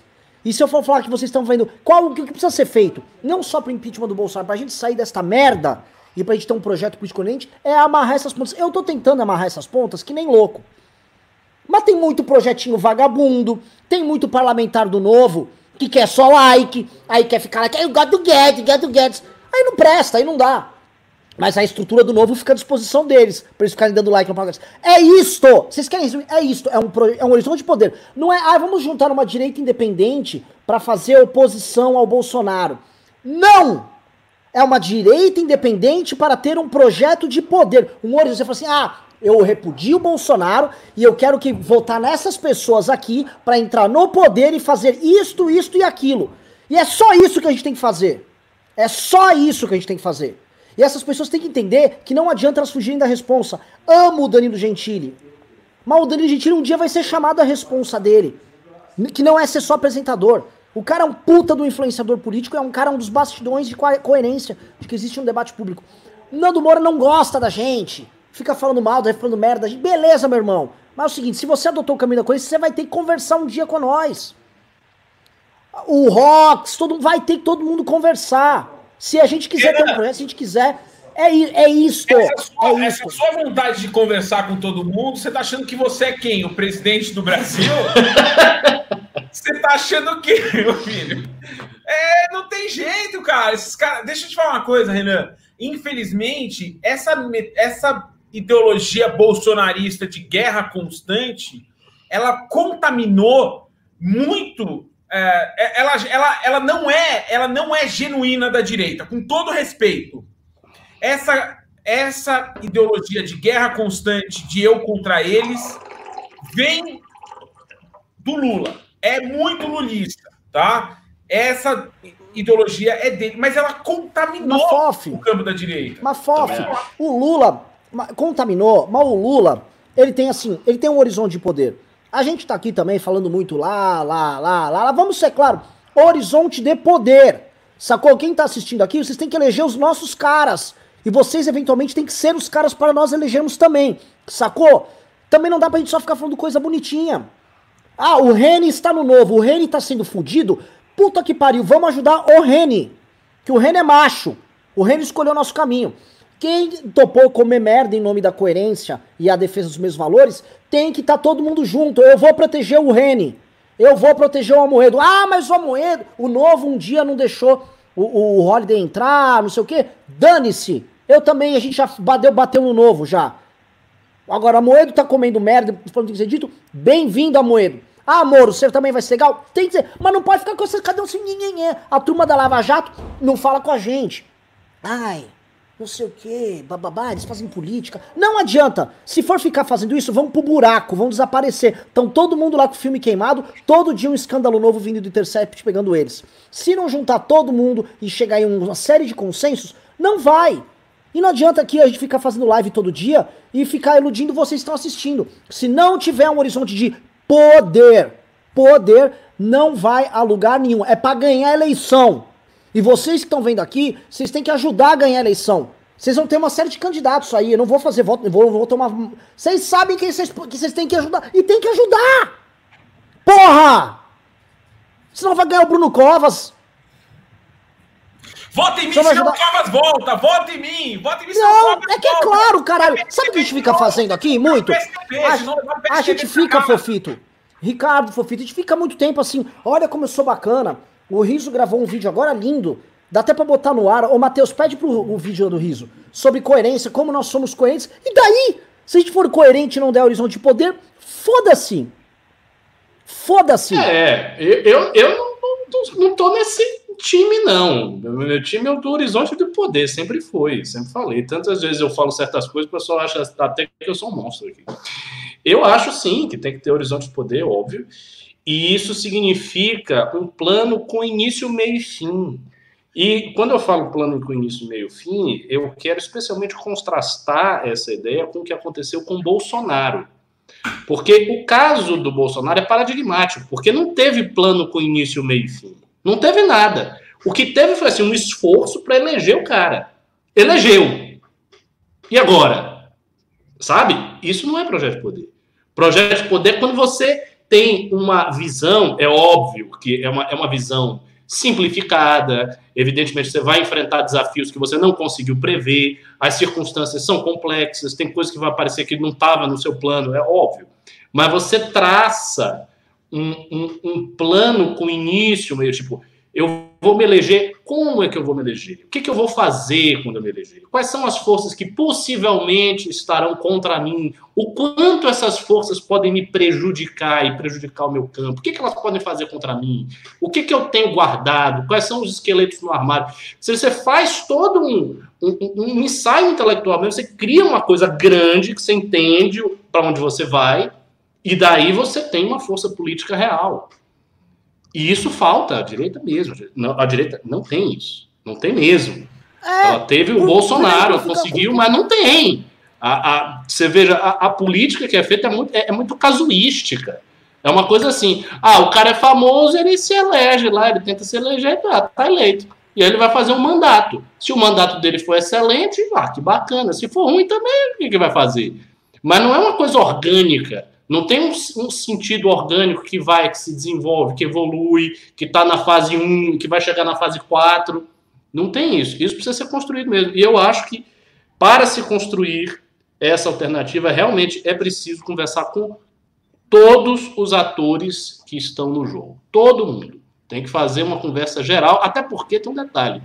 Se for construído um projeto de poder que não passe pelo diálogo com todos os atores, o que, que vai ocorrer? Vai ser um projeto de poder parcial. Ele não vai ser um projeto de poder direito. Ele vai ser um projeto de poder do novo, do MBL, de fulano, de cicrano.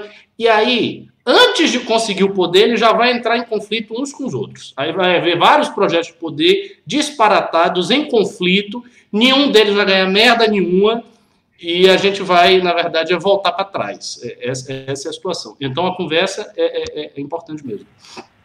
E o, eu vou até fazer o seguinte, falar assim, Renan, podem recortar falas do que eu disse aqui. Faz o seguinte, vou até pedir pra produção, recortem a fala inteira e a gente já, já divulga antes, tá? Pra, pra ficar bem claro aqui. O que eu tô falando é, não adianta a gente só adorar a pílula. A gente trabalha, trabalha, trabalha, trabalha, aí vem, as pessoas elegem a Carla Zambelli. Aí tá lá a Carla Zambelli. Ô, Renan, mas, ah, mas a Carla Zambelli é uma infiltrada. A Carla ah. Zambelli é uma bomba relógio plantada pelos pelos comunistas dentro do governo bolsonarista, porque, olha, quem tem Carla Zambelli não precisa de oposição. Eu acho o seguinte, prestem atenção, senhor João Amoedo, senhor Sérgio Moro, tá? Senhor Mandetta, senhores têm que conversar já, já, e a gente tem que construir uma alternativa já, tá? O campo, se não for construir uma alternativa de poder, Poder é, é, é, gravitacional, poder atrai, tá? É massa. Você tem uma massa concentrada que você começa a atrair coisa em volta, tá? Se a gente não criar um campo gravitacional que dá para criar, eu citei nomes aqui que já dá para criar uma puta de uma massa crítica, tá? Se não for criado lá, eles vão orbitar em outro lugar. Por que, que os, par os parlamentares do Novo, que não tem projeto nenhum, a maioria, né? Na maioria. Eu tô falando da bancada federal que querem puxar o saco, ficam puxando o saco do Bolsonaro. Porque o, Bo o Guedes, como satélite do bolsonarismo, tem força gravitacional para fazer que eles fiquem rodando ali. Eles ficam ali orbitando o, o Paulo Guedes porque é o suficiente para eles. É um horizonte. Eu finjo que eu aprovo reforma, finjo isso, finjo aquilo, é o jogo que segue. Ó aqui ó, o videozinho bonito que a gente vai soltar. Dá uma olhada aí o vídeo. E vê o seguinte, bacana, somos coerentes, mas galera, foda-se.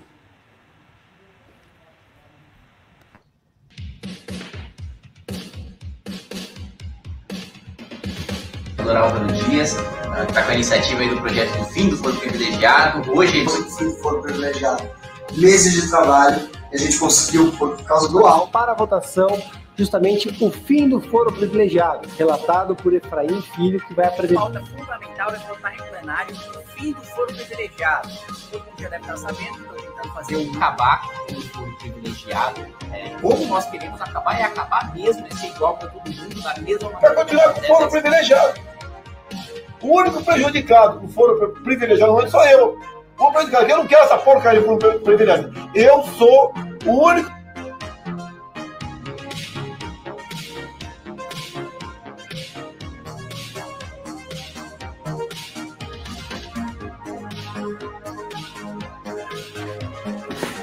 Posso falar? Aqui, ó. Que Olha que, bonito. bonito. Olha que coerente. Bom. com o cabelo do Kim em 2020, cara. É, mas assim, ó. A gente vai, pô, vídeo bonito, bem feito, musiquinha legal, coerência. Foda-se. Eu tenho que ficar aqui pedindo pra nego ficar doando aqui 30 reais, 20 reais, 5 reais. É isso. Tem que ficar. E na prática, sabe o que, que é? No fim do dia. Não, não, mas o Bolsonaro. Vai que ele acerta alguma coisa com o Paulo Guedes, né? Cai nessas conversas. E é isso. Tem que ter projeto. Não adianta, a gente tem que ter um projeto que substitua esta merda do Bolsonaro que tá lá. Tem que ser substituído porque ele é um impostor, ele é um falsário. Vencido, Paulo Guedes. Bilhete de loteria da semana passada já foi. Esse bilhete já correu, não ganhou. Pode comprar um bilhete novo. É isso. E aí a galera fica nessa. Fica né, assim, a gente fica. Não adianta, tá? A gente já deu. São seis anos demonstrando coerência pra caralho muita coerência, sacrifício, abnegação. Andamos a pé até Brasília. Andamos a pé, a pé. Quem foi atropelado? Aí nego chama ele de traidor. Pelo amor de Deus, tá? Chega, chega, chega. Ou essas pessoas se juntam, tá? Esses nomes que eu falei começam a conversar, ou vai ficar cada um por si, sendo governado por retardado impostor do campo da direita, ou por filho da puta censurador do campo da esquerda. É isto. Isso se não voltar os caras do Centrão ali e tal. É isso. Vamos resumir a conversa aqui? É isso. E se vocês estão aqui ao vivo nos assistindo, se vocês sentiram, porra, algum tesão no que eu falei, ajudem a construir este caminho. Ah, vai ser o MBL montar um partido? Eu acho o seguinte: se, por exemplo, o Novo falar, nós não seremos pelegos do Bolsonaro, tá? O Novo foi o que o Amoedo falou hoje na live Kim. Nós não seremos pelegos de ninguém, vamos agir politicamente Vamos trazer gente para dentro, parar com essas putaria. O Fernando Holliday não pode entrar no novo. Olha, olha a maluquice. O Fernando Holliday não pode entrar no novo. Né? Ai, é muito polêmico o Fernando Holliday. Vereador 10 mil vezes melhor do que a moça deles que é vereadora aqui em São Paulo. Aí eu vejo umas meninas, uns caras que estão concorrendo a vereador pelo novo em São Paulo. Uns baguá. Baguá, tipo. Baguá. Ca... É, baguá, que é tipo assim, um riquinho que vai fazer safari humano na periferia. Oh, um pobre! Tenho solução liberal para você, pobre. Essas coisas. Pra que que adianta você alejar um cara desses? Então o novo. Pô, o novo tem, pode ser esse caminho? Aí tem que ver. Vai que a direção do novo fala: não, não, eu gosto muito de ser satélite do Paulo Guedes. Ah, é? Aí a gente tem que montar um partido. Ou tem que conversar. O fato é, estes agentes têm que conversar e tem que ter um projeto de poder. É um horizonte. Porque aí vão ficar sempre fazendo o quê? Impeachment do presidente tal. Ah, ó, o Bolsonaro vai ter que tomar. Ele tem que tomar impeachment porque é um filho da puta golpista. De uma família ligada com, com, quadrilha, com quadrilha. Posto isso, não adianta, não tem outro, não tem outro caminho, galera. Aí já tem uns caras que imposto é roubo, ANCAP, não sei o quê, Renan, que, é, que é a coisa mais entreguista, né? Me coma. Deixa eu só fazer um apontamento que eu acho que, enfim, é, quando você fala em projetos de poder, eu acho muito importante levar em consideração que todos esses players têm projetos de poder. Todos. Tá? O Novo tem um projeto de poder, o o DEM tem um projeto de poder. Tem projetos de poder muito claros. O que me parece é que quando você diz que tem que ter um projeto de poder, você está querendo dizer harmonizar os projetos, os diversos projetos de poder da direita. É que alguns desses projetos são auto-excludentes, são inconversáveis, tá? Em termos de projetos de poder da direita. Assim como é, o PCO tem um projeto de poder, o Ciro tem um projeto de poder, o, o PSOL tem um projeto de poder e o PT tem. Talvez ele tenha um excelente projeto, um calhamaço de projeto de poder, assim, né? seja uma bíblia de projeto de poder, que ele fica tentando passar em cima da cabeça dos outros. Você, o que você vive hoje na direita é que vocês correm o risco de ser uma esquerda sem um PT, onde tem ninguém nem tem o calhamaço. O, sabe o cara? Porque você vê o que, que o PT faz com a esquerda? Ele fica pegando o calhamaço do projeto de poder dele amassando o projeto dos outros, falando: olha, seguinte, meu projeto é maior, meu projeto é melhor, mais parrudinho, vamos com o meu. E aí os caras olham e na hora de vamos ver, o Boulos vai lá e dá a mão pro, pro Lula e fala: não, Lula, tamo junto. E eles vão suplantando os outros projetos. Me parece que na direita nem tem ninguém com calhamaço do projeto de poder que possa suplantar os outros. Mas todo mundo tem o seu projeto, Renan, e eu acho que esse diálogo que, vo que você fala passa por harmonizar essas vozes dissonantes e procurar uma linha média é, que pareceu no come... há três meses atrás pareceu que era impeachment, mas não é. O impeachment do Bolsonaro não é a linha média de projetos de poder de poder da direita. Então vocês vão ter que achar outra linha média. Rick Almeida, antes de ir pros pimbas, vamos lá. Teve pouco pimba, hein? Hoje falamos, falamos, falamos, galera não pimbou. É isso aí. É, eu, eu, eu, sobre esse assunto, eu acho que o Fofi tem razão ao dizer que realmente existem agentes diferentes, então há uma tendência de eles terem projetos de poder diferentes. Só que a, a direita, ao contrário da esquerda, ela é menos consolidada. E o fato dela ser menos consolidada e de nesse campo nosso a gente ter muito intercâmbio, e não ter diferenças programáticas muito grandes, permite que a gente construa uma coisa em comum, sim. É, eu tiraria o DEM, porque o, o, DEM foi, na época do PFL, um partido liberal, mas hoje é mais um partido que representa esse, esse centro político que não se define com muita clareza. Então, não, não, é, veja, não é uma legenda percebida como fazendo parte do que nós estamos construindo.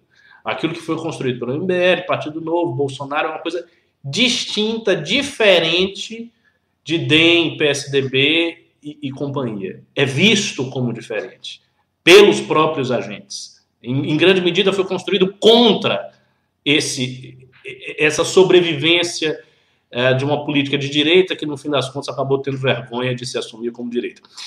Então, eu acho que é possível fazer essa conversa e tal, mas o mais difícil continua ainda a ser criar as condições para essa capilaridade, principalmente porque tem um, um, negócio que eu vejo, é a pressão do público. O voto de opinião é um voto muito difícil também, porque ele aferra a pessoa que recebeu. Há uma pressão muito grande. E a gente, veja, a gente não está enxergando ainda a consequência disso no plano do executivo.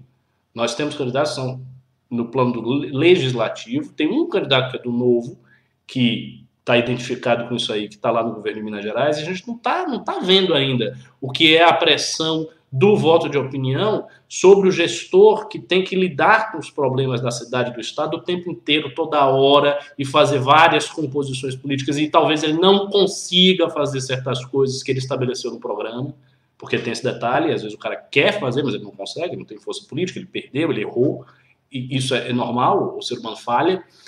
Então a gente também não tem ainda uma estimativa do impacto disso. No caso do bolsonarismo, a gente está vendo. A estimativa para o bolsonarismo é terrível, terrível. Porque com todo o apoio, com todo o fanatismo em torno de Bolsonaro, ele está sangrando a olhos vistos na opinião pública. Claro, como eu disse, ele é um caso muito ruim, mas alguns dos problemas que ele enfrenta são problemas que analogicamente nós e outras figuras do executivo vão ter que enfrentar. E eu acho que tem que ter algumas experiências para a gente ver qual é o caminho. E aí vai calibrando de acordo com a experiência. Vamos lá, eu vou começar a ler os pimbas. Embora, vamos lá. Uh, que já tá ficando tarde. Vamos lá. O Alan mandou 5 reais e disse: Meu Deus, que susto, eu pensei que o Maurício era o Boulos. Faz isso comigo não. Ele parece, mas não é o Guilherme Boulos. Antônio Siqueira mandou 7,90 e disse um trocado para deixar o Renan feliz. Muito obrigado, deixou. Rafael Fedel, novo membro, bem-vindo. Nils Alexandre Bergstein mandou 5 reais disse: Bom ver o Fofito de volta. Cadê o Pedro Deiro? sumiu. Voou. Gabriel Tagliati mandou dois reais. William Soares Paixão mandou cincão e disse: Só passei pra avisar que a bolinha de papel que acertou a careca do Serra em 2010 foi aqui no meu bairro. Outra coisa, Ricardo, corta esse cabelo. Vou cortar, agora já abri no salão né? Matheus Valadão Lopes mandou 10 reais e disse: O problema do Bruno Covas é que ele tem muitos esquerdistas em setores do governo dele e isso vai afetar ele. Não tem voto antipetista. Exemplo, cultura, lógico. Ele tentou criar esse caminho pela esquerda e, enfim, não vai ganhar voto à E, e outra coisa, vamos ser honestos. No campo da cultura, ele teria necessariamente que ter esquerdistas. Porque é hegemonizado pela esquerda. Muito, muito difícil ele não ter esses quadros. Aliás, é outra dificuldade que o gestor de direita vai ter. Achar muitos quadros de determinados setores sensíveis à formação da esquerda e preenchê-los com pessoas ideologicamente redondas. Isso vai ser difícil para chu. Provavelmente a solução não será preencher com pessoas ideológicas, vai ser preencher com técnicos e buscar os técnicos, enfim, em alguma instância. Vamos lá. ahn, Thiago Cardoso mandou 10 reais, disse Pimbinha pra comprar umas esfirras. Rafael Silva Daniel mandou 10, disse Bolsonaro não pegou Covid, é um truque pra ele falar que se curou com cloroquina. Nesse único golpe ele ofusca o caso Queiroz ainda suja o nome Mandetta. Hum, não sei, cara. Aí teria que falsificar o exame, né? Matheus Valadão Lopes mandou vintão e disse: Queria saber, um, vocês não acham que pode ser necessária uma fusão de candidaturas da direita para levar o Arthur ao segundo turno? É, é perigoso a gente opinar aqui. Matarazzo e Arthur têm o mesmo eleitorado, não tem. Sabará também. Acho que mamãe surpreende, mas tenho que fala, medo de não dar. Eu acho que cada um tem que começar a se construir acho que as conversas virão depois, tá? É, agora tem um problema. Diferente das outras eleições, você não tem mais a coligação para vereadores. Então, muitos partidos vão lançar candidato a prefeito só para ajudar a montar a chapa também. Então, isso dificulta o Arthur aí fazer esse convencimento. É, Eduardo Bezan mandou 10 reais disse: Os advogados, ah, por meio dos recursos, conseguiram decisões favoráveis nos tribunais da Suíça que frearam por dois anos os envios de extratos do Serra e filha. Não tinha como a denúncia vir antes por conta disso. Bom, Tá explicado. Boa. Ati- Atílio José mandou 5 e disse: A cláusula de barreira, fenômenos com, com a cláusula de barreira, fenômenos como o Bolsonaro voltarão a acontecer? Boa pergunta, passo a bola para vocês. Eu não acho que a cláusula de barreira ela veta fenômenos como o Bolsonaro. Ela, ela resolve outros problemas, mas não o Bolsonaro. Honestamente.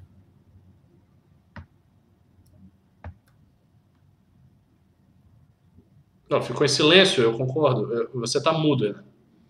Madeus Ladon Lopes mandou 10 reais e chamem o Lobauer para falar sobre isso. Tem uma palestra que organizei na Unicamp que ele adiantou em 2018 o fim do ciclo da Constituinte. PS, Renan, vem fazer uma live com o pessoal do Unicamp Livre. Eu também acho. Você sabe que outros que fazem essa palestra? Felipe G. Martins, os bolsonaristas, eles trabalham com a tese de que se esgotou ali a- a- aquele ciclo da Constituição de 88 e que, de certa maneira, olha, esse sistema tá podre aí e tal. Inclusive, eles abordam isso de uma maneira muito subliminar naquele documentário de 64 que eles fazem. Quando eles olham, ó, qual foi o resultado disso aí, quem tá no poder e tal. Rafael Silva Daniel mandou dois reais e disse: precisamos de um Lee Harvey, Os Lee Harvey Oswald brasileiro. Janaína. Ah, vai. é, cada merda que tem que ouvir. Janaína Slazzi mandou dois euros e disse: aplausos para o momento ao Borghetti do Renan. Foram vários. Rafael Pinha, novo membro, Alexandre, Alessandro Mazei mandou cincão e disse: MBL deveria aproveitar protagonismo nas redes para lançar candidato que possa concorrer à prefeitura, governo e presidência. Isso é o que a gente debateu no programa, né, é, é, Alessandro? Ele mandou mais cinco e disse: a juventude dos candidatos do MBL não colabora. Para concorrer a cargos como prefeito, governador e presida, tem que ser tiozão com cabeça de quem. O problema é que não tem esses caras. E quando Posso falar, Renan? com esses Eu ia caras, eles falar, eu ia falar isso. Eu ia falar isso um pouquinho antes, é, quando você estava falando sobre renovação política. E acho que é, não dá para ser peão de tiozão, tá? É, existe uma visão que eu acho que era a visão que o PSDB tinha da sua juventude. As, as juventudes dos partidos, elas eram um lugar de formação de quadro é, onde o, o, o tiozão vai falar assim, eu vou te ensinar como que faz as coisas por aqui, entendeu? Vem aqui, ó, vou te ensinar. Você vai ser... Então, acho que a- o jeito MBL de fazer política, ele é disruptivo e ele é anti-tiozão. Tira Vamos lá. Vamos lá. Ah, Leonardo Guarizo Barbosa mandou 5 e disse: Quando começam as assinaturas pro partido MBL? Lancem a coleta este ano, não muito depois do app. Aproveita os grupos de zap zap, não deixem passar. É uma decisão que vai ser tomada para valer agora, depois que passar a pandemia, tá? A decisão que a gente tem que tomar e precisamos do apoio da galera. A pergunta que eu coloco aqui: digite um se vocês lutariam e trabalhariam firme para construir um partido conosco. Temos aqui, ó, vou falar, temos duas mil, não, temos mil, mil e novecentas pessoas praticamente agora na live, caiu um pouco o público nas perguntas, e se mil pessoas se dispuserem a ajudar, mil pessoas fazem um partido. Então se digitar um você quer, dois você não quer. Uh, Pedro Souza mandou 5 e disse: Renan, o que você acha do trabalho do Celso Russomano no direito do consumidor? Qual a sua opinião de liberal sobre o Código de Defesa do Consumidor? Bela pergunta. Olha só, eu acho que num país onde fraude é comum, ter uma legislação específica disso talvez não seja tão problemático quanto alguns liberais mais extremados falam. Né? Óbvio que isso não valida o trabalho do Celso Russomano, que para mim é um oportunista e é um cara que já fez coisas das mais canalhas, ficar assustando, dando showzinho na frente de funcionário, invadindo a empresa dos outros, um babaca que espetaculariza isso, sabendo que empreender no Brasil é um inferno. O Celso Russomano, para mim, é um babaca. Essa é a palavra. Não sei se alguém quer defender ele aqui. André Lemes mandou Nenhum segundo essa live para defender o Celso Russomano, canalha. André Lemes mandou o cincão e disse: Acho que não estão sendo corretos com Minas. Minas, em primeiro momento, controlou o vírus, mas agora, após a reabertura, os casos estão explodindo. Olha, o Zema, o, o, o, quem controlou muito bem foi o prefeito de Belo Horizonte. O Zema ficou com política de subnotificação, foi contra a política de exame. Hoje estamos com um problemão aí. Inclusive, estávamos tendo mais mortes, porque Minas era o campeão do SRAG, né? Síndrome respiratória aguda grave, que, era um, que não é o corona, tá? É porque não testou. André Lemes mandou 5 e disse: Goiás foi o primeiro a ter quarentena no segundo dia de infecção, três dias antes do DF e dez dias de São Paulo. Agora com a reabertura está explodindo e São Paulo vai explodir também. É possível. É. André Pires mandou 11 reais, disse Maurício é um nilista, vamos ter esperança. Ih, tô chamando o Caqui de nilista. Ah, nossa, nilista. Porra. Ronald Huber mandou 50 e disse, pra botar um dread. Draxis32 mandou 10 reais, disse, Renan, não rola quatro pessoas na live da manhã. Tô ligado que fica meio merda pra quem tá no céu, mas poderia fazer um experimento aí, hein? Pode colocar quatro. Só não me fale pra ser eu, porque eu não aguento, eu faço, minha vida é live, eu tenho que parar com isso. Eduardo Camargo mandou cincão e disse: esquece o Partido Novo, esse partido se transformou em uma franja do bolsonarismo. É um desperdício ele se tornar uma franja do É também abandonar um espaço criado, né? Cria-se um espaço, aí você joga e dá lá pro, pro, pro, Paulo Guedes brincar de liberalismo. Ah, hoje foi um pimbinha, pois o mês acabou financeiramente. Pois é. Agora o pessoal só recebe aí dia não, não, mês, vocês receberam dia 5. Renan, tem gente que recebeu dia 5 e hoje já acabou o dinheiro. É isso que o cara quis dizer. Eu sei que para você que está acostumado a receber dividendos, né? É, isso talvez não seja relevante, mas o mês está o tá menor do que o salário. Tá foda para todo mundo. Força guerreiro. Vai. Vamos lá. Uh, Cristiano Norte mandou então disse: Ô meninos, não entendi isso do Ciro Gomes de esquerda. Sempre o vi como um coronel nordestino, daqueles que tem voto de cabresto e vive rodeado de luxo enquanto o povo passa sede e fome. Por favor, me elucidem. Beijos. Não tem que elucidar, ah. foi super lúcida. Hum, tá não, não, lúcida. ele é de esquerda. Não, você acha isso? Cara, ele, ele é as duas coisas. Ele é um coronel nordestino e ele é de esquerda. É, é, é essa é uma um paradoxo que a esquerda brasileira comporta, que um coronel nordestino que vive do voto de cabresto e rodeado de luxo enquanto o povo passa a ser de fome, seja ainda um cara que vá discutir os números e, pá, e, e, e ser a esquerda. É, isso talvez seja um dos grandes problemas da esquerda brasileira, mas você está certa. Interessante. Uh, Cristiane Norte mandou 30 reais, disse: Oi meninos, não, não entendo. Ah, já foi. Leonardo Guariz mandou 5. Ah, outra coisa, quem pimbou, pimbou, quem não pimbou, não pimba mais. Leonardo Guariz mandou Renan, não precisa relaxar, me passe seu endereço que contrata uma Elite Girl pra você. Não sou conceituoso. Se quiser um Elite Boy. Hum, olha só. Estranho, estranho a, a, a conexão travar exatamente nesse momento. Não é? Ô, Renan, já, já saiu da live? Já tá ligando aí. Ele sabe que ele tá, que ele tá travado? Ou só Eu a gente sabe que ele tá travado? Você tá travado, Renan. É, bom, eu vou a, a, a, assumir aqui. É, bom, vamos seguir. Eu vou ler Eduardo Bezan. É. Eduardo Bezan, Maurício, qual o seu espectro ideológico? Centro-esquerda, tá bom? É, Luca Rice, sobre chamar mais gente, convido o Mano Ferreira para uma live. Ele tem presença nas redes. Coligação Novo Cidadania Podemos é plano em 22. O que, que você diz, Cabunzinho? Não, eu, eu acho que não, né? Coligação, como assim? Não, não. Acho que eu não, acho não é que serão, serão projetos independentes que vão se entrechocar em, em 22. Justo. É, gostei muito do Amoedo no Kim, quando ele vai aí. Não sei, deve- devemos. É, ele, ele faz periodicamente as lives aqui também. Ele- O, o João Amoedo? É, não, não, não tenho visto. Se o Bolsonaro começar a falar mal do plano real, será que o Fiuza começará a atacá-lo também? Acho bom começar a defender o real desse governo Guedes.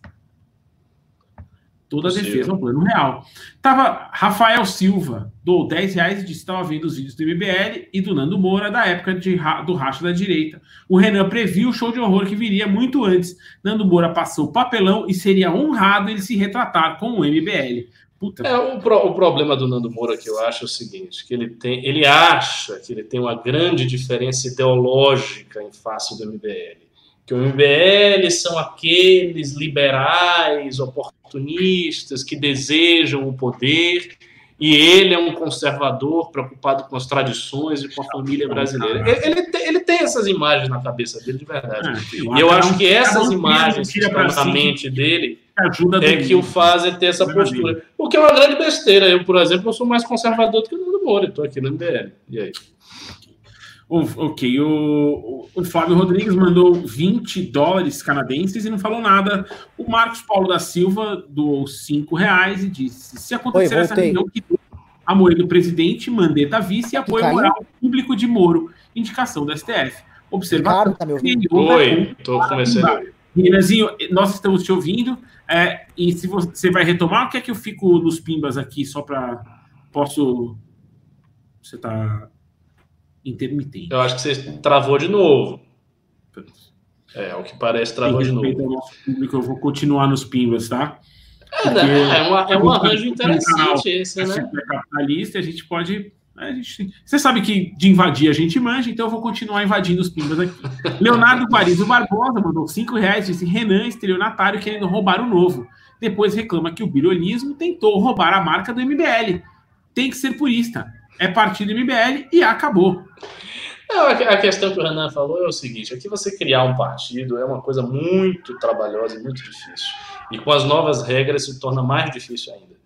Então, o, o, o tempo, o esforço, o dinheiro, a energia que o MBL vai ter que gastar em criar um partido novo para si e para o resto da direita, poderia ser canalizado para outras atividades, caso o novo fosse um espaço partidário mais democrático.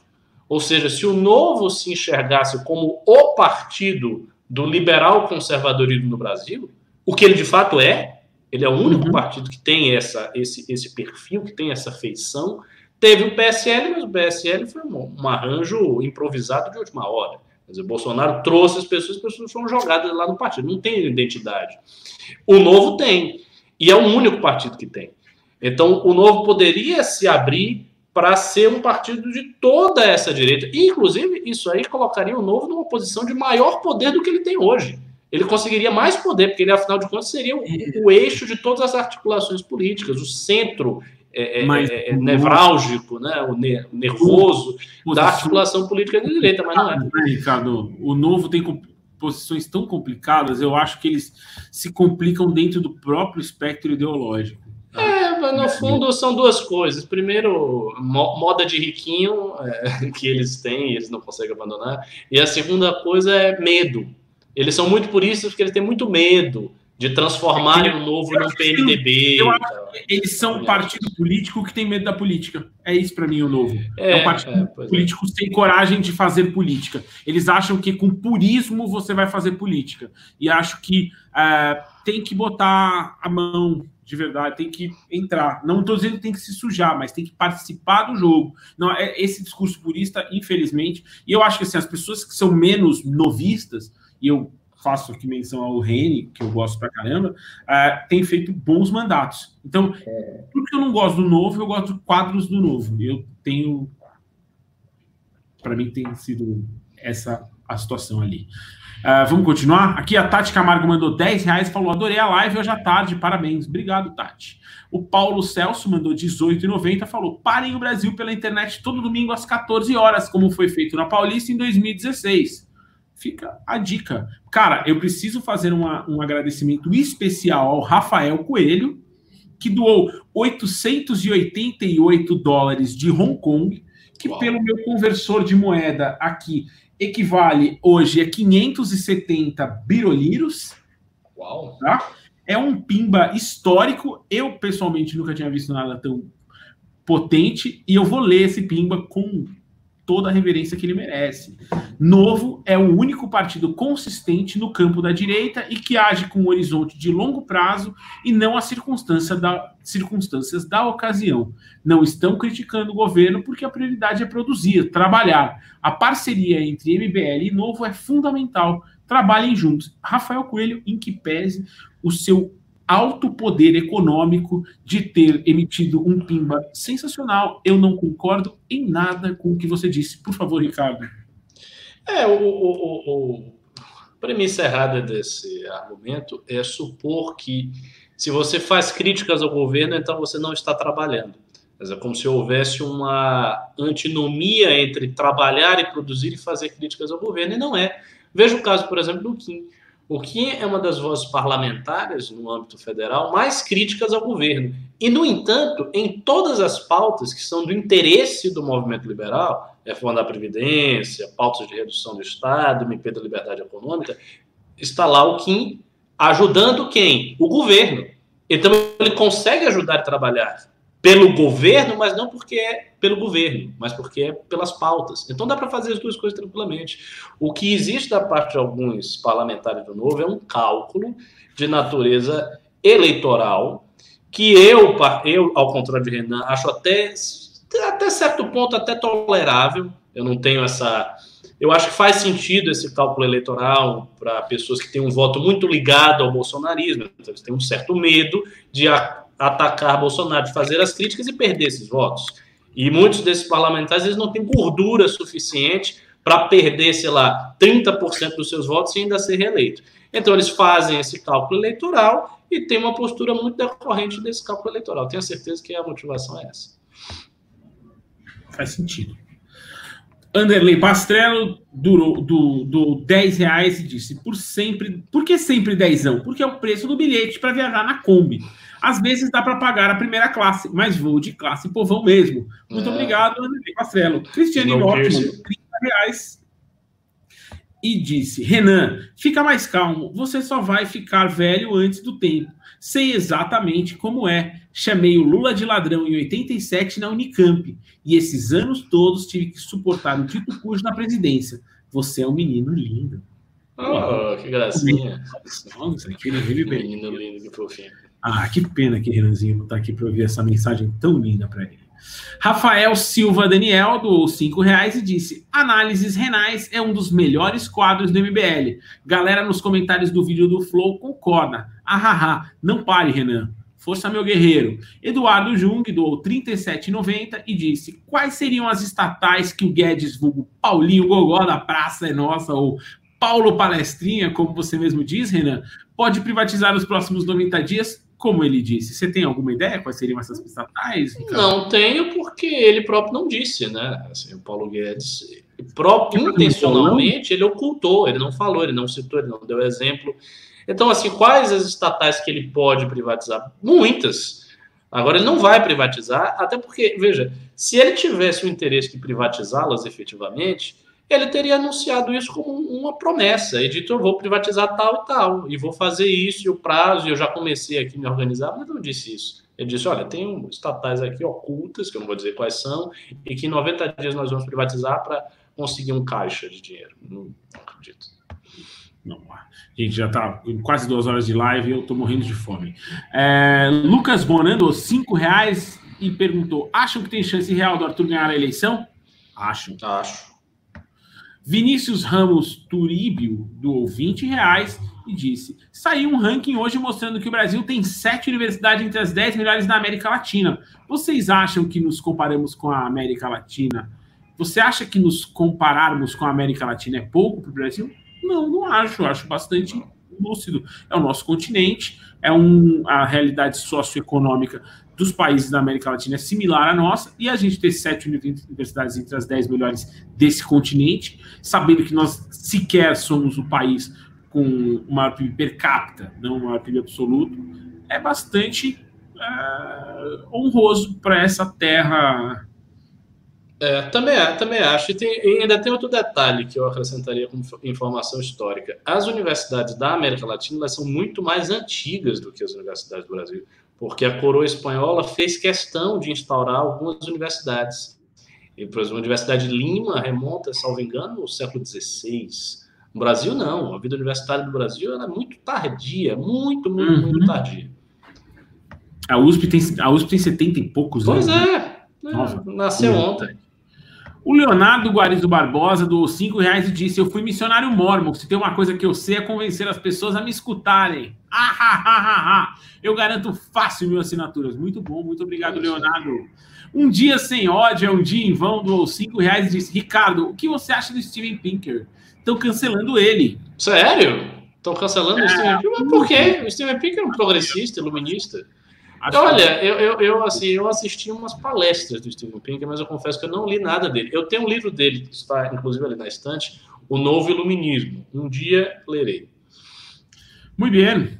Frissomorum doou 5 reais e diz obrigado por explicar para o Renan sobre dinheiro, Fofito. Não fique chateado, Big Boss. A gente ajuda o quanto pode, mesmo que seja pouco.